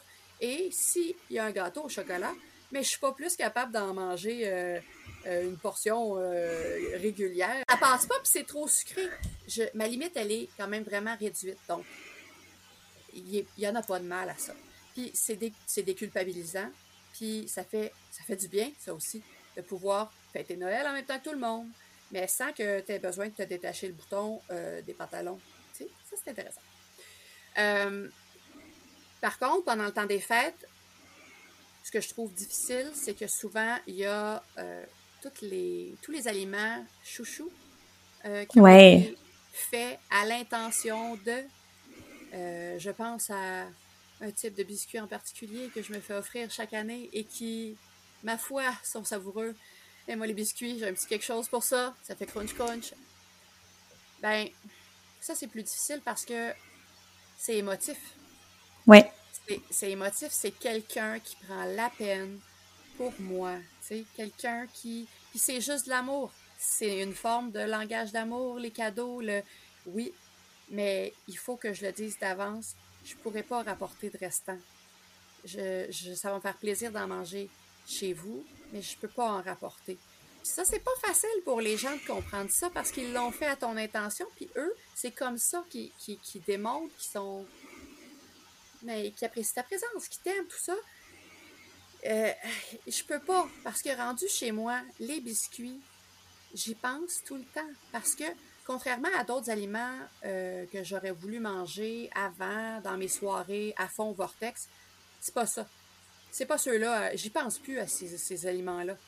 Mais les biscuits qui ont été faits pour moi avec amour, ça, j'y pense.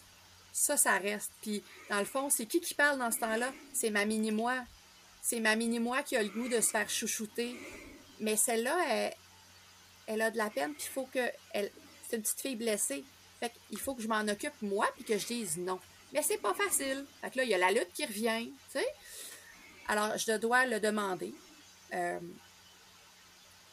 les portions qu'on m'offre sont plus petites maintenant euh, à rapporter. Puis pour ce qui est de tous les restants, ben rapportez-en, il en reste de trop.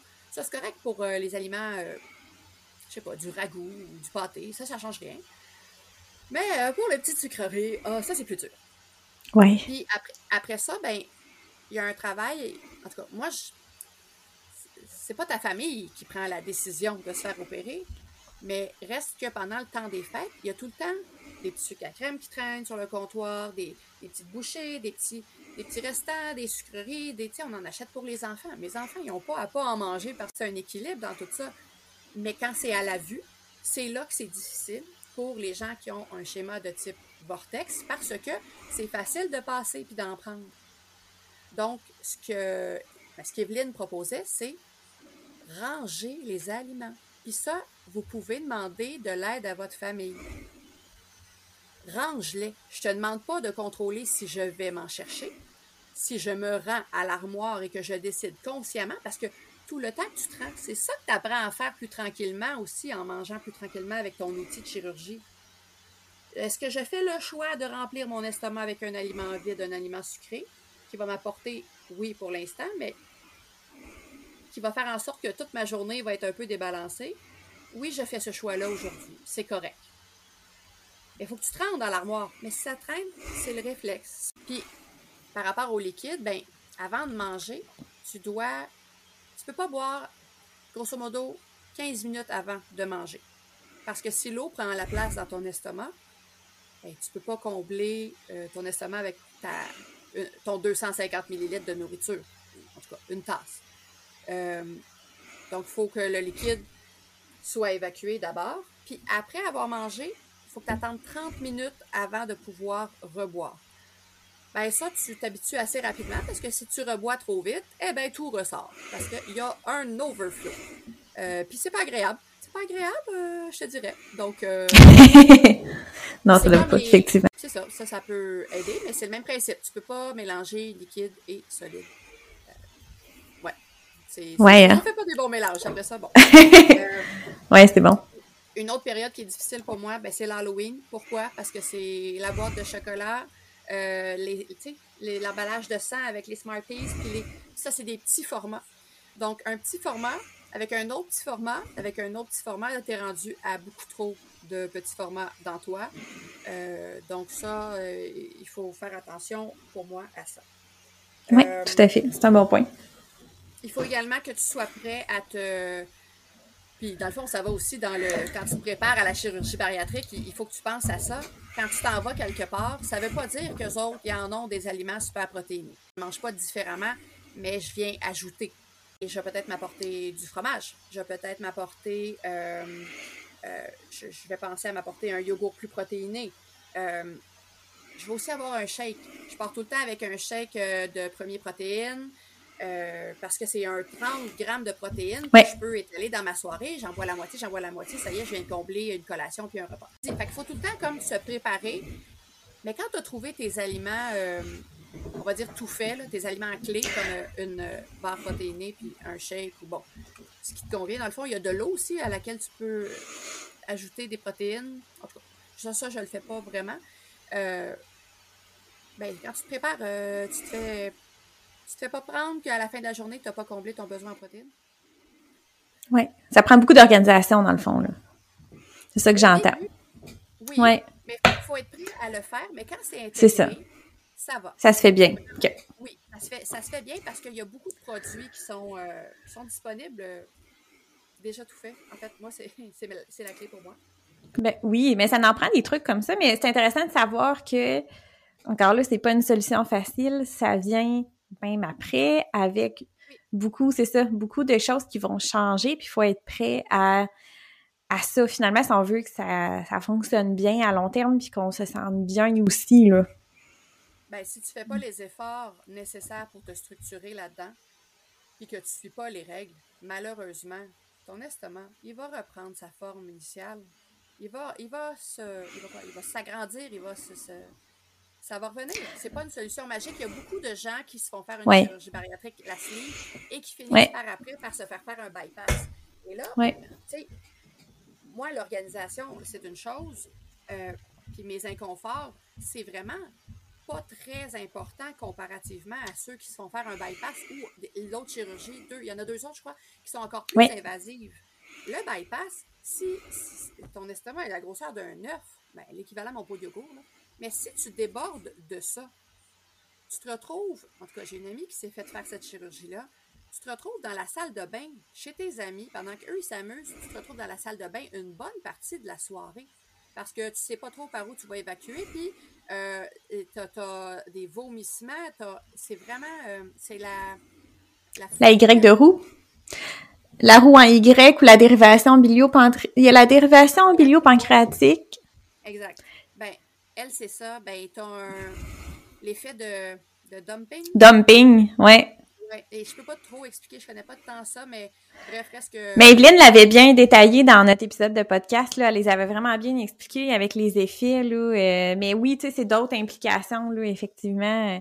Mais t'as raison, on voit beaucoup, euh, on entend beaucoup parler d'échecs de chirurgie de sleeve, mais c'est simplement parce que les gens, souvent, ont pas fait ce travail-là avant ou ils n'ont pas été assez bien informés, ou ils savaient pas euh, qu'il y avait comme toutes ces, ces modifications-là à faire finalement, que l'alimentation allait carrément changer, là, pas juste dans les quantités.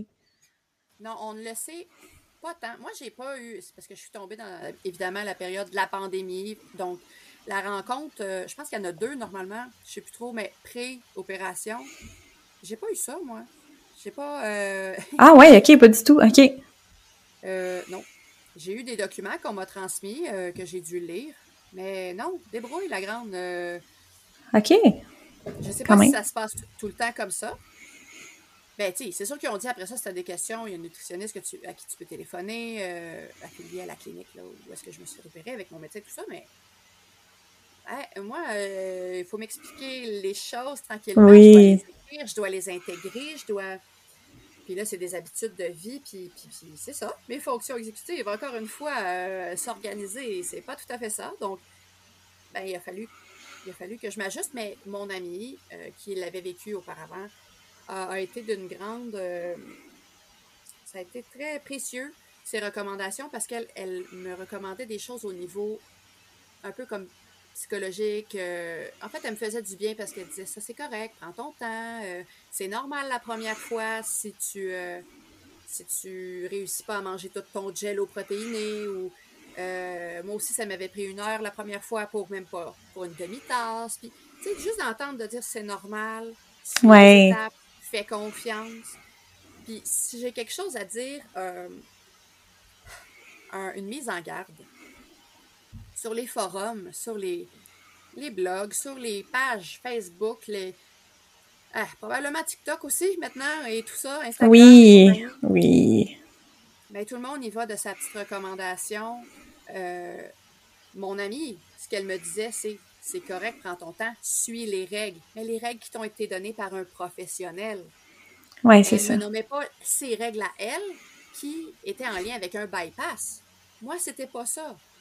Alors, Sarah, suis les règles qui t'ont donné. Ils le savent comment ça fonctionne et tout et tout, puis elle me rassurait là-dedans. Mais sur les forums, là, des conseils, puis des.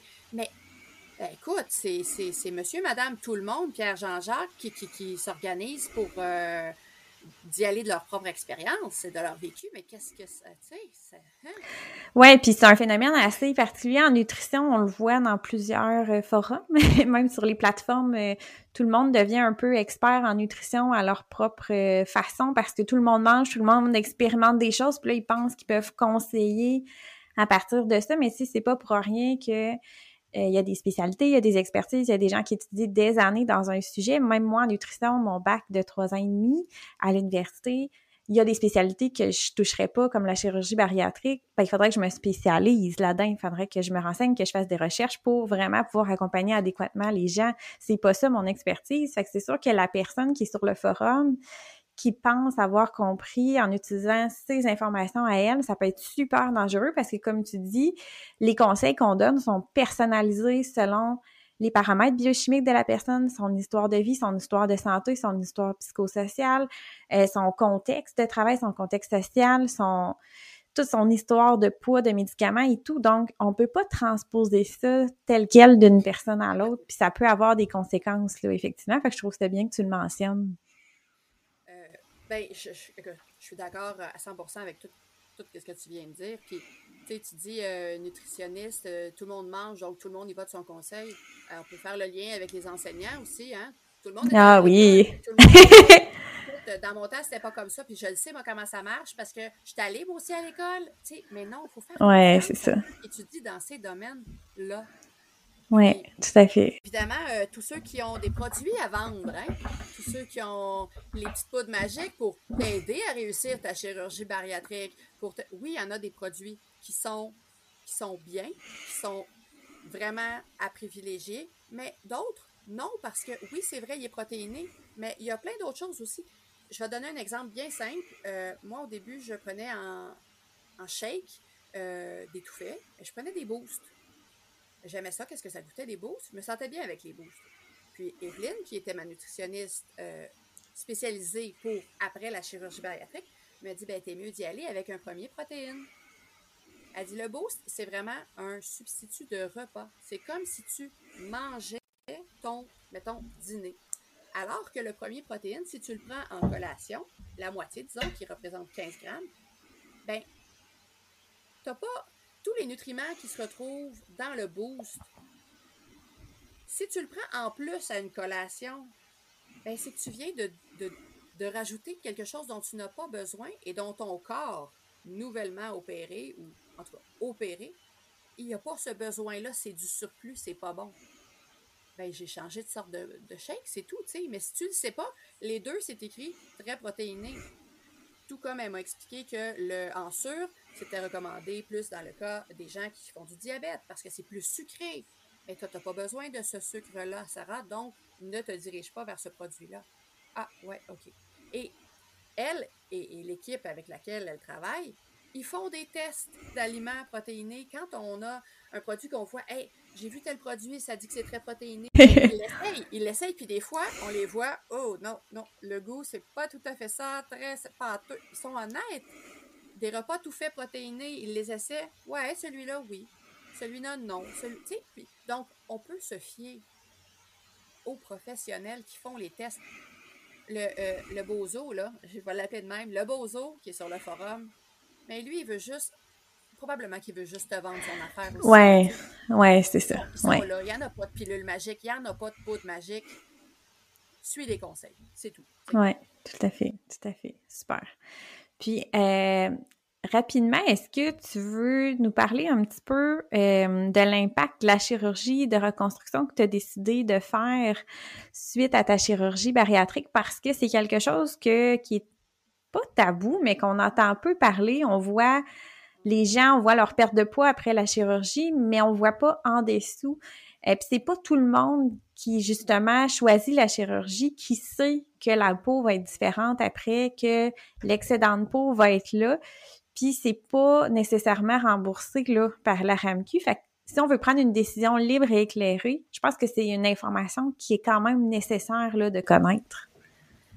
Oui, tout à fait. Parce que moi, j'en avais une vague idée, puis déjà, ça me faisait peur, mais j'étais loin de me douter de ce que ça pouvait donner.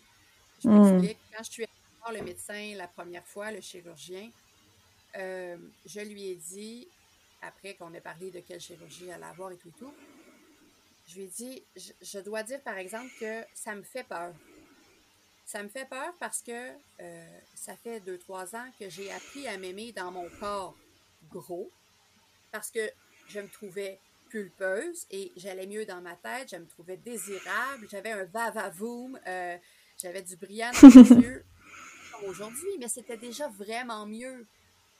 Puis il m'a dit, eh ben écoute, euh, moi ça, ça me dérange en rien parce que je lui ai dit, j'ai peur après. J'ai peur de ce que ça va donner avec la peau qui flotte et tout. Euh, moi, je suis quelqu'un de très imagé visuel. Moi, je m'imaginais dans Men in Black, là, le 1, là, euh, Edgar avec son costume d'Edgar. Je me disais, je vais avoir un costume de Sarah, là, ça, ça me tente pas. Justement, c'est ça que je veux plus. Avec la peau qui flotte, les plis. Et il a dit, ben, pas pas du tout, puis il a été vraiment drastique. mon Dieu, il manque d'empathie. Mais il a dit Moi, ce qui m'importe, c'est ta santé. C'est ça ma, ma préoccupation, c'est ta santé euh, physique. Euh, je suis beaucoup plus vieux que toi, et en ce moment, avec les paramètres de ton corps, eh bien, ton espérance de vie, elle est beaucoup plus courte que la mienne. Hmm. Il dit, fait que ce dont tu vas avoir l'air après, pour moi, ça n'importe pas. Je vais pouvoir gérer ça avec d'autres professionnels. OK. Ben, ça me va comme réponse, moi. Ça me va. Parce que mon projet de vie, c'est de vivre longtemps. Hein? C'est euh, un bon projet. Donc, euh, suite à la chirurgie, ben, j'ai perdu euh, à peu près 90 livres. Et j'ai eu recours à deux chirurgies que j'ai pas fait faire en même temps. J'aurais bien aimé. Puis j'ai demandé au chirurgien esthétique, je lui ai demandé, j'aimerais ça les deux en même temps, comme ça, tu sais, je vais sauver de, un, de l'argent par rapport à. Euh, la sédation, puis tout, ouais. Exact. Puis ça va être une fois que je vais être en convalescence. Ouais. Il a dit non, il dit je non. Il dit non seulement je le recommande pas, mais je, il dit je, je veux pas. Je veux pas parce que c'est beaucoup. Puis de toute façon, étant donné que c'est une opération qui aurait dépassé le temps possible, il n'y a pas le droit. Quand c'est pour un cancer ou quelque chose, puis que ça, dépasse le. Je ne sais plus c'est quoi le nombre d'heures, on va dire 6, mettons, là. Ben, c'est correct, là, parce que la personne est en danger dans sa vie, tu sais. Mais pour les chirurgies esthétiques, ils n'ont pas le droit de dépasser un certain temps sous sédation. Ben, c'est correct. C'est des règles. Moi, je les suis. Donc, j'ai commencé par un lift du bas du corps. Puis, quand j'étais dans son bureau, il a été d'une douceur et d'une empathie incroyable. Moi, ça me stressait tellement, là, ça n'avait pas de sens d'aller montrer mon corps. Je l'ai montré à mon conjoint, euh, puis moi, je le voyais et c'était bien suffisant comme ça. Et là, je devais aller le montrer à quelqu'un. Et c'était vraiment, vraiment gênant. Euh, parce que c'était pas gracieux. On va se le dire, là, les surplus de peau, c'est pas gracieux. Euh, c'est de la peau qui flotte. Et quand j'ai fini par me retrouver nue devant lui, on savait que ça allait être ça l'objectif, là, tu sais, on savait que la, la, fidélité, tout ça, mais il est allé tellement délicatement, un côté de, la jaquette. Après ça, tranquillement, il dit OK, on va regarder ça là. Juste, OK, enlève ton bras juste pour que je vois mieux. OK, OK, puis l'autre côté, juste pour voir, OK, ça serait ça. OK, juste peut-être enlever ton bras, s'il te plaît. Hop, puis paf, pouf, j'étais rendu tout nu. Puis c'était correct. Ça s'était fait avec beaucoup de respect. Puis, tu sais, la chirurgie esthétique, oui, on voit ça d'un œil euh, ben, négatif, là, euh, que c'est l'apparence, puis c'est juste ça qui compte, puis c'est très superficiel. Mais là, je te jure, la démarche, elle était là, lui-même. Il était fier dans ses yeux que, que je puisse me reconstruire. Parce que c'est ça, c'est une chirurgie de reconstruction. Et le livre du bas du corps, il m'a montré ce que ça allait donner. Puis, dans le fond, comment je peux comparer ça? C'est qu'en fait, c'est une cicatrice qui fait 360. Puis moi, au début, ce que j'avais lu, c'est que beaucoup de, de, femmes se font faire euh, le mommy makeover, que ça me tue que ça s'appelle comme ça. Là comme dans euh, T'es une mère, fait qu'après ça, on va te réarranger parce que tu as vécu ta vie de mère. Moi, ça me. Moi, ça Et boy! OK, ouais, quand même. Et le mommy makeover, ça comprend l'abdominoplastie, euh, après ça, euh, l'hypo 360, ils font ça tout le tour, puis t'as redrapage des seins. Bon. Ah, ça me tue que ça s'appelle mommy makeover. En tout cas, euh, un autre sujet.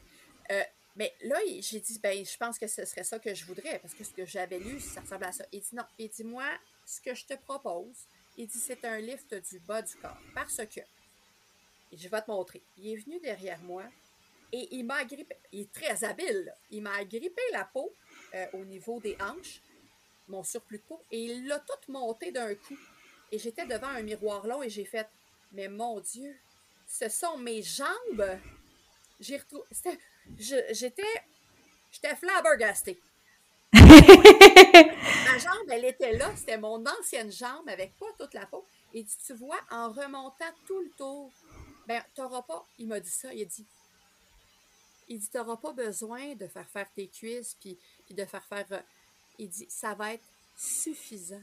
Il m'a dit, ça va être hmm. suffisant. Écoute, j'étais là, j'étais tellement émue. Il dit, t'auras pas besoin. Il dit, c'est beau, beau, beau. Il dit, il y a d'autres patientes. Oui, il faut, il y a beaucoup de plis au niveau des cuisses, puis même si on remonte, c'est pas suffisant. Mais toi, tu n'auras pas besoin. Hmm. Ah, ah, ah, j'étais tellement bon. Et dans le fond, en gros, ce qu'ils font, c'est qu'ils prennent la peau qui est euh, toute la peau du ventre, mais le haut du ventre, ils l'étirent vers le bas. Ils étirent la peau du bas parce que c'est aussi le lift nécessairement du, pubis aussi. Parce que oui, on engraisse euh, au niveau du pubis et on ne le sait pas on le sait quand on se rend compte euh, qu'il n'y a plus de gras et qu'il a changé de place notre pubis. Euh, donc ça, ça remonte en même temps et il fait, il fait comme se rejoindre la peau au niveau de la ligne du bikini, disons. Là. Il fait se rejoindre la peau du haut puis la peau du bas, puis il enlève l'excès de peau. Donc mon nombril a disparu. Il a fallu qu'il m'en invente un nouveau, puis il est vraiment mignon. Euh, c'est pas tous les médecins qui font des beaux nombrils, mais le mien, il fait des beaux nombrils. euh, puis, pour ce qui est du, haut du corps, il dit ben là, ce qu'on va faire, il dit tu n'auras pas besoin, il dit, je te conseille pas en fait de, d'avoir des prothèses parce que lorsque tu te fais faire euh, un redrapage mammaire suite à une chirurgie bariatrique, mais ta peau, elle est déjà très, très, très étirée, très élastique. Et si je te mets une prothèse, ben sur le coup, tu vas être contente. Mais ta peau, elle, est mince, elle est très, très fine au niveau du haut de ta poitrine. Donc, ça va redescendre. Puis tu seras pas mmh, OK. ce que je fais dans ce temps-là, c'est que j'y vais par l'hypofilling. Donc, je vais prendre ton gras à toi qu'il te reste au niveau de l'abdomen et je vais aller remplir ton sein. Après avoir enlevé l'excès de peau, euh, je, vais, remplir ton sein avec ton gras à toi. Euh, puis donc, comme ça, tu n'auras pas besoin de faire changer dans, je sais pas, je pense c'est 10 ans, mais encore là, je n'ai pas d'infos parce que je ne l'ai pas fait faire. Euh, tu n'auras pas besoin de faire changer ta prothèse. Ça va être tout à toi. Et, et puis aussi, ben, il y a une réduction au niveau des mamelons. Euh, j'ai eu des bébés, donc ça fait un sein qui est plus esthétique. Puis là, il est passé derrière moi, puis il dit, ça va ressembler à ça. Il m'a pris, ça a pris trois secondes. Mon sein était rendu, il a fait de l'origami avec mon sein toute la peau qui va être enlevée, ben ça va ressembler à ça. J'ai dit, ben voyons donc. Je retrouvais mon ancien corps. C'était lui, c'était mon corps en dessous du costume. Puis j'étais très émue. J'étais, je me disais, ben je peux pas croire que ça se peut. Parce que la lutte contre moi-même dont je parlais, c'était aussi comment je vais faire, comment je vais faire pour le perdre le poids, comment je vais faire sans être capable de me mettre en action, mais comment je vais faire? Non, là, l'outil, pour moi, la chirurgie de reconstruction, c'est aussi un outil à pas avoir envie de retourner dans le schéma du vortex. Pour ce qui est de la RAMQ aussi, il y a beaucoup de questionnements là, sur les, pages de, les pages Facebook avec euh, ben, pas chirurgie bariatrique, les gens s'en parlent, qu'est-ce qu'on fait, euh, c'est quoi euh, les options, tout ça. Et puis c'est rare que c'est remboursé par la RAMQ. il faut que ce soit vraiment contraignant euh, il faut qu'il y ait une recommandation médicale. Euh, il faut qu'il y ait un excédent de peau super important. Personnellement, moi, ils m'ont enlevé une quinzaine de livres de peau. Quand même? oui, c'est beaucoup. Ah, les deux opérations confondues ensemble. Hein? Mais euh, il y en a que c'est pire. Il y en a que c'est vraiment pire. Moi, je peux dire que, somme toute, même si c'était pas joli, c'était pas gracieux, c'était pas esthétique, on va le dire, c'était quand même pas si pire j'ai vu des corps de femmes sur ces pages-là. L'inconfort est plus grand. Je, peux le comprendre. Mais ça, c'est dans ce temps-là, ça peut être remboursé par la RAMQ. Mais c'est très rare parce que de toute façon, sur le site de la RAMQ, c'est dit que tout ce qui est chirurgie esthétique n'est pas remboursable. Euh, puis aussi, ce qu'il faut savoir, c'est que les médecins qui ne font, qui font des chirurgies esthétiques couvertes, complètement par la RAMQ, c'est très rare. Euh, c'est rare, donc c'est long. C'est encore plus long. C'est important de s'informer. Euh, il y en a qui font les deux. Donc, ils font, ils vont te charger, disons, euh, la moitié de la RAMQ. Mais ben, en fait, puisque la RAMQ va te rembourser, puis eux, ils vont te charger la balance de la somme. Mais ça, encore là, dans son horaire, le chirurgien, il va mettre davantage de chirurgie privée qu'on dit, qui lui rapporte davantage, c'est normal. Donc, encore là, l'attente est plus longue moi, ça n'a pas été long l'attente, honnêtement, parce que euh, moi, je suis allée complètement privée. Euh, ça n'a pas été long, quelques, même pas quelques mois, là. bon. Mais ceux qui attendent RAMQ, ça peut, ça peut être rapide, mais on peut parler d'années, Quand même, hein? C'est quand même un bon point à prendre en considération aussi, là. Faut que tu, faut que tu recherches, puis encore là, Là, évidemment, tout le monde y va de son petit grain de sel sur les forums. Ah, lui, je l'aime pas. Ah, lui, c'est pas beau. Ah, lui, ah, regarde mes seins, ça a fait ça. Euh, fait que là, lui, il est pas, il est pas qualifié là-dedans. Vas-y avec ton feeling. Moi, j'en ai rencontré juste un. Je les ai pas magasinés. Je suis allée voir euh, sur Internet, je suis allée voir ses vidéos. Oui, j'ai pris les commentaires, mais il y en a tout le temps qui sont à la mode un peu plus. Il a suffi qu'il y en a une qui donne un mauvais commentaire, puis les autres sont comme Ah ouais, moi aussi, finalement, il a pas été super fin, puis tout, tout, j'étais pas à l'aise. OK, ben, oh, j'ai fait une voix un peu plate, hein? en tout cas. T'imitais bien. ouais. En fait, je les entends pas, c'est des commentaires. je les imagine comme ça. Mais, ben oui. Euh, faut y aller avec notre feeling. Évidemment, euh, ils ont différents styles. Euh, celui, moi, que j'ai choisi, c'est le docteur Ali Izadbana. Et voilà, j'ai choisi lui, je suis allée le voir, ça a fonctionné. Moi, je suis pas une fille qui va magasiner 800 chirurgiens, puis après ça me dire, ah, ben, c'était lequel, c'est lui que j'ai aimé le plus? Puis, tu sais, si tu à 1000 dollars de différence pour choisir celui qui a vraiment plein de mauvais commentaires, t'es peut-être pas rendu là. moi, je, t'es peut-être pas rendu à l'étape que tu veux faire des bons choix pour toi. Je sais pas. C'est sûr que les sous, ça prend en considération, mais. Ouais, c'est ça. Faut, faut être rendu là. Faut être prêt.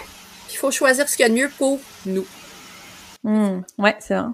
C'est un bon conseil. Puis en conclusion, euh, Sarah Catherine, qu'est-ce que tu aimerais dire aux gens qui nous écoutent, qui envisagent la chirurgie bariatrique? Euh, moi, je crois que c'est important de faire le travail avant euh, au niveau psychologique. Quand j'ai su que ça pouvait être un 2, 3 ans d'attente, j'ai même entendu un 4 ans à un moment donné. je me suis dit, ben non, ça, c'est. Il faut que je commence à travailler avant, ça n'a pas d'allure. C'est ben trop long, puis tout, puis tout, mais, mais c'est pas. C'est pas plate que ce soit long. Moi, je trouve que ça sert parce que pendant ce temps-là, tu sais, je l'avais en, vue. Je vais avoir mon opération, je sais pas c'est quand, mais je vais l'avoir. Donc, peut-être que je c'est pas, c'est pas dit, faut pas que tu te mettes au régime avant, là, nécessairement. C'est pas l'idée de, devenir restrictif au maximum avant, là. Mais, ah oui, c'est vrai, ça, je pourrais plus le faire. De réaliser les petits, tu t'informes d'avance sur c'est quoi ta Lis-les d'avance, les papiers. Ah oui, c'est vrai, je vais devoir mettre ça en place. Euh, peut-être que je pourrais boire déjà un petit peu de, un petit peu moins de, d'eau gazéifiée, parce que, pas arrêter, mais pas pour s'écœurer puis dire ça va être poche après. Faut pas perdre l'envie de le faire, mais travailler là-dessus. Puis, si tu as la chance d'aller voir euh, une, psychologue qui est spécialisée aussi, euh, ben, approche psychonutritionnelle, comme j'ai expliqué déjà, moi, ça m'a déjà, moi, ça m'a beaucoup aidé, même si c'était pas très long. Et je conseille fortement de commencer le suivi avec une nutritionniste spécialisée en chirurgie bariatrique, telle qu'Evelyne, et elle doit avoir un réseau d'autres euh, qui sont spécialisés là-dedans, je ne sais pas, mais euh, c'est important. C'est important parce que c'est elle qui va pouvoir te dire, ben après, il va y avoir telle réalité, telle réalité, telle réalité. Elle les entend. Tu sais, moi, je parle aujourd'hui. Je suis une personne. Elle, combien elle en a dans son bureau des personnes comme ça qui passent. Donc, euh, elle peut faire une meilleure moyenne des inconforts, une meilleure moyenne de ce qui est positif, puis te mettre en garde de ce qui peut arriver, euh, positif comme négatif. Donc, c'est un accompagnement qui est important. Puis après, ben, c'est sûr. Après, tu as besoin de soutien parce que c'est pas les gens autour de toi qui connaissent ça. C'est pas vrai que tu peux t'en remettre à ta famille. C'est pas c'est toi qui fais le choix de ton opération. Puis on va pas se le, on va pas se raconter de, mensonges. Mon chum, il continue de manger des choses, euh, mettons tout le sac de chocolat Lynn d'à côté de moi. Il continue de le faire le soir. Moins, il a fini par prendre des bonnes habitudes, euh, lui aussi, de meilleures habitudes mais ça arrive, puis c'est, c'est, je vais pas dire son vortex parce que c'est pas nécessairement ça son schéma, mais c'est son, c'est son affaire à lui. Mais il va pas pas le faire parce que moi, je me suis fait opérer. Mes enfants vont pas pas manger de cochonnerie ou de popcorn ou peu importe devant un film parce que moi, je peux pas. Donc, il faut pas s'en remettre à OK, on mange plus de cochonnerie. Par contre, ça arrive des périodes où je suis comme ben là, je me sens plus fragile. Est-ce que c'est possible d'essayer d'acheter moins de. Parce qu'il arrête à l'épicerie. Peux-tu ne pas acheter cette chose-là. Tu sais, des biscuits. Après, prends des Géo. J'aime pas ça. J'en mange pas de ça. Prends pas des, que, mettons, arc-en-ciel, tu sais. S'il vous plaît, parce que je me sens fragile en ce moment. Puis ça, il le comprend, mais ça peut pas être à temps plein. C'est moi qui décide si j'y vais ou pas à l'armoire de cochonnerie. C'est pas eux. Euh, aussi, euh, la raison pour laquelle il faut travailler notre tête avant, notre vortex, les raisons, parce que nécessairement, si ce schéma-là, il y a des raisons psychologiques euh, qui souvent sont, sont ben, je vais dire camouflées, mais qui sont, euh, comment on dit, euh, c'est du déni, là, peut-être un peu, là, on, ne s'en rend pas nécessairement tout le temps compte, c'est pas toujours conscient. il faut aller creuser. Il faut, parce que si, si tu es vortex, il y a de quoi qui s'est passé pour te faire arriver à ça pas nécessairement un événement isolé, mais il faut que tu ailles le travailler. Euh, parce que sinon, après, ben, premièrement, il y a le risque, comme on s'est dit, que tu reprennes le poids. Mais il y a le risque aussi que tu transfères tes compulsions hmm. sur autre chose. Euh, C'est un excellent point. Pas nécessairement l'alcool, parce que tu peux pas non plus. Euh, mais ça peut être des achats compulsifs, ça peut être, ça peut être des relations aussi que compulsé, tu, te jettes dans des relations pour combler le vide émotionnel parce que c'est ça que c'est ça que le vortex cherche ultimement à combler, euh, selon moi, ce que j'en comprends. Puis, il euh, ben, faut être conscient au niveau technique là, que ben, tu as des vitamines à prendre à vie. Oui. Euh, dans le cas de la sleeve, c'est très peu ce qu'on a à prendre. là. C'est les vitamines, OK, mais pour les autres chirurgies, il y a davantage de, suppléments à, prendre parce que il te manque dans. En tout cas, la configuration de ton nouvel estomac, il fait en sorte que tu as des carences, fait qu'il faut que tu les combles autrement. Euh, il y a aussi un gros risque de reflux. Personnellement, je faisais déjà des reflux gastriques, moi, euh, avec mon surpoids, parce que, ben, c'est ça, ça peut être euh, une conséquence. Mais je prends un médicament pour ça parce que c'est fort désagréable et c'est douloureux, en fait, et c'est fréquent. C'est fréquent. La dernière chose, je dirais, tout le monde est différent. Tout le monde a la capacité, une capacité différente à s'ouvrir aux autres.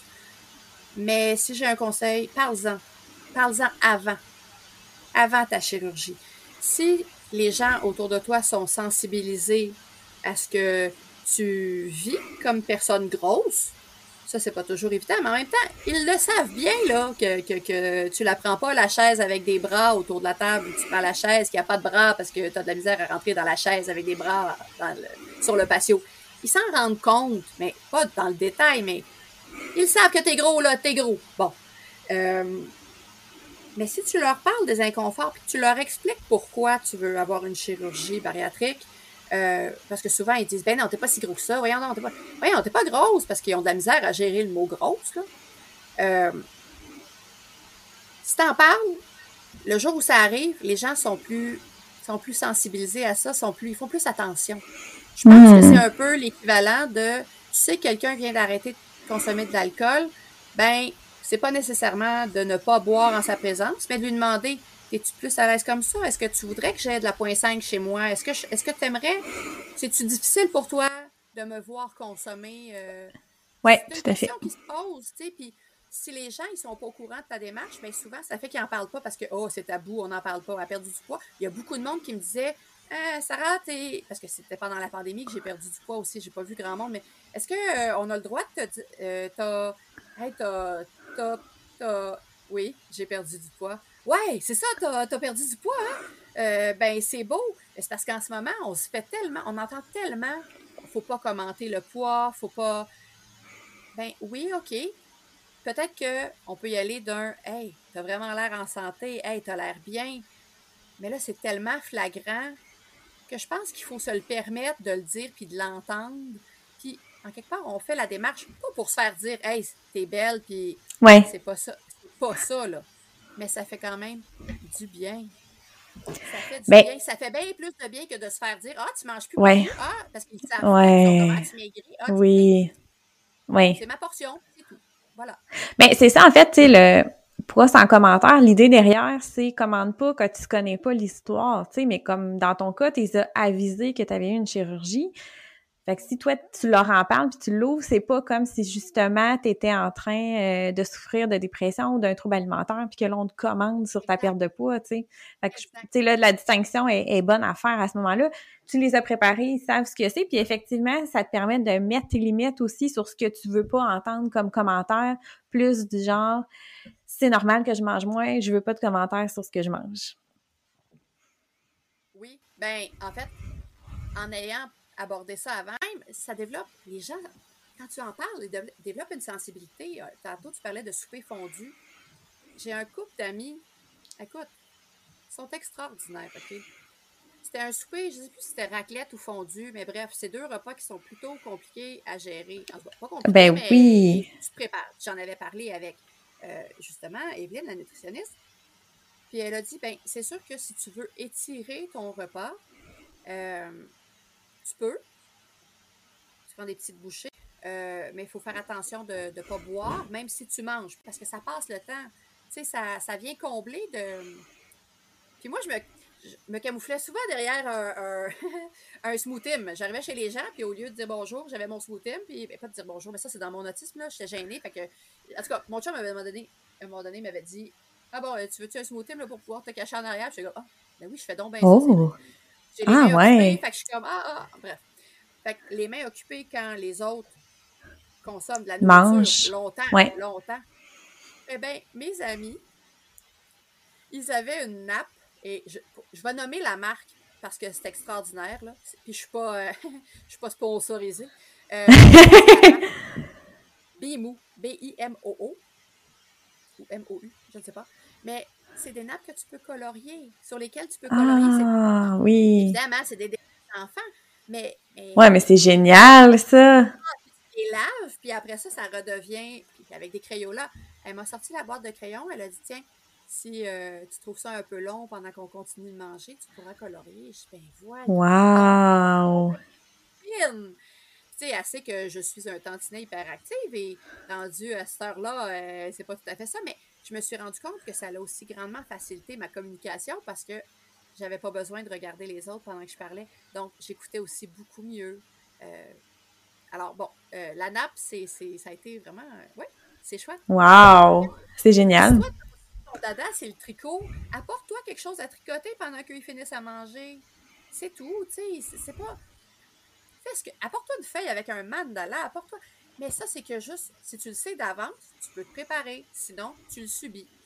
Oui, euh, définitivement. toutes les choses-là d'avance, euh, puis en en parlant, ben, les gens sont plus sensibilisés, puis ça se passe beaucoup mieux pour tout le monde. Ah, c'est un beau mot de la fin, j'aime ça. C'était un super bel exemple, super positif en plus. merci.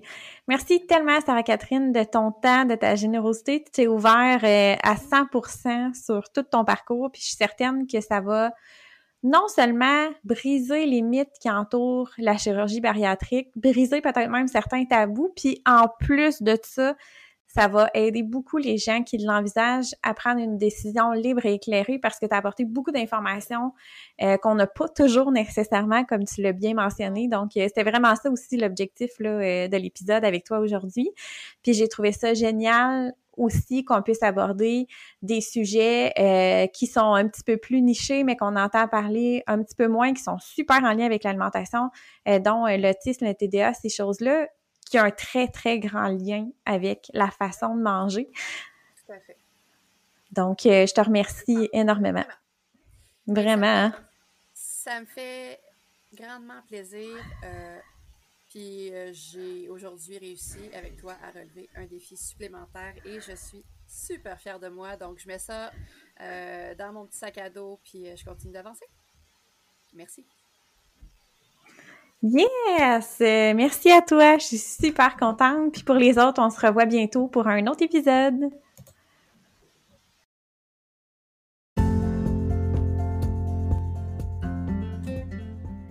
Merci de ton écoute. Si jamais tu as des commentaires ou des suggestions sur le podcast, je t'invite à me suivre sur les réseaux sociaux Sarah Normandin, nutritionniste, Facebook et Instagram. Tu peux aussi consulter mon site internet sarahnormandinnutritionniste.com. Ça va me faire plaisir de jaser avec toi.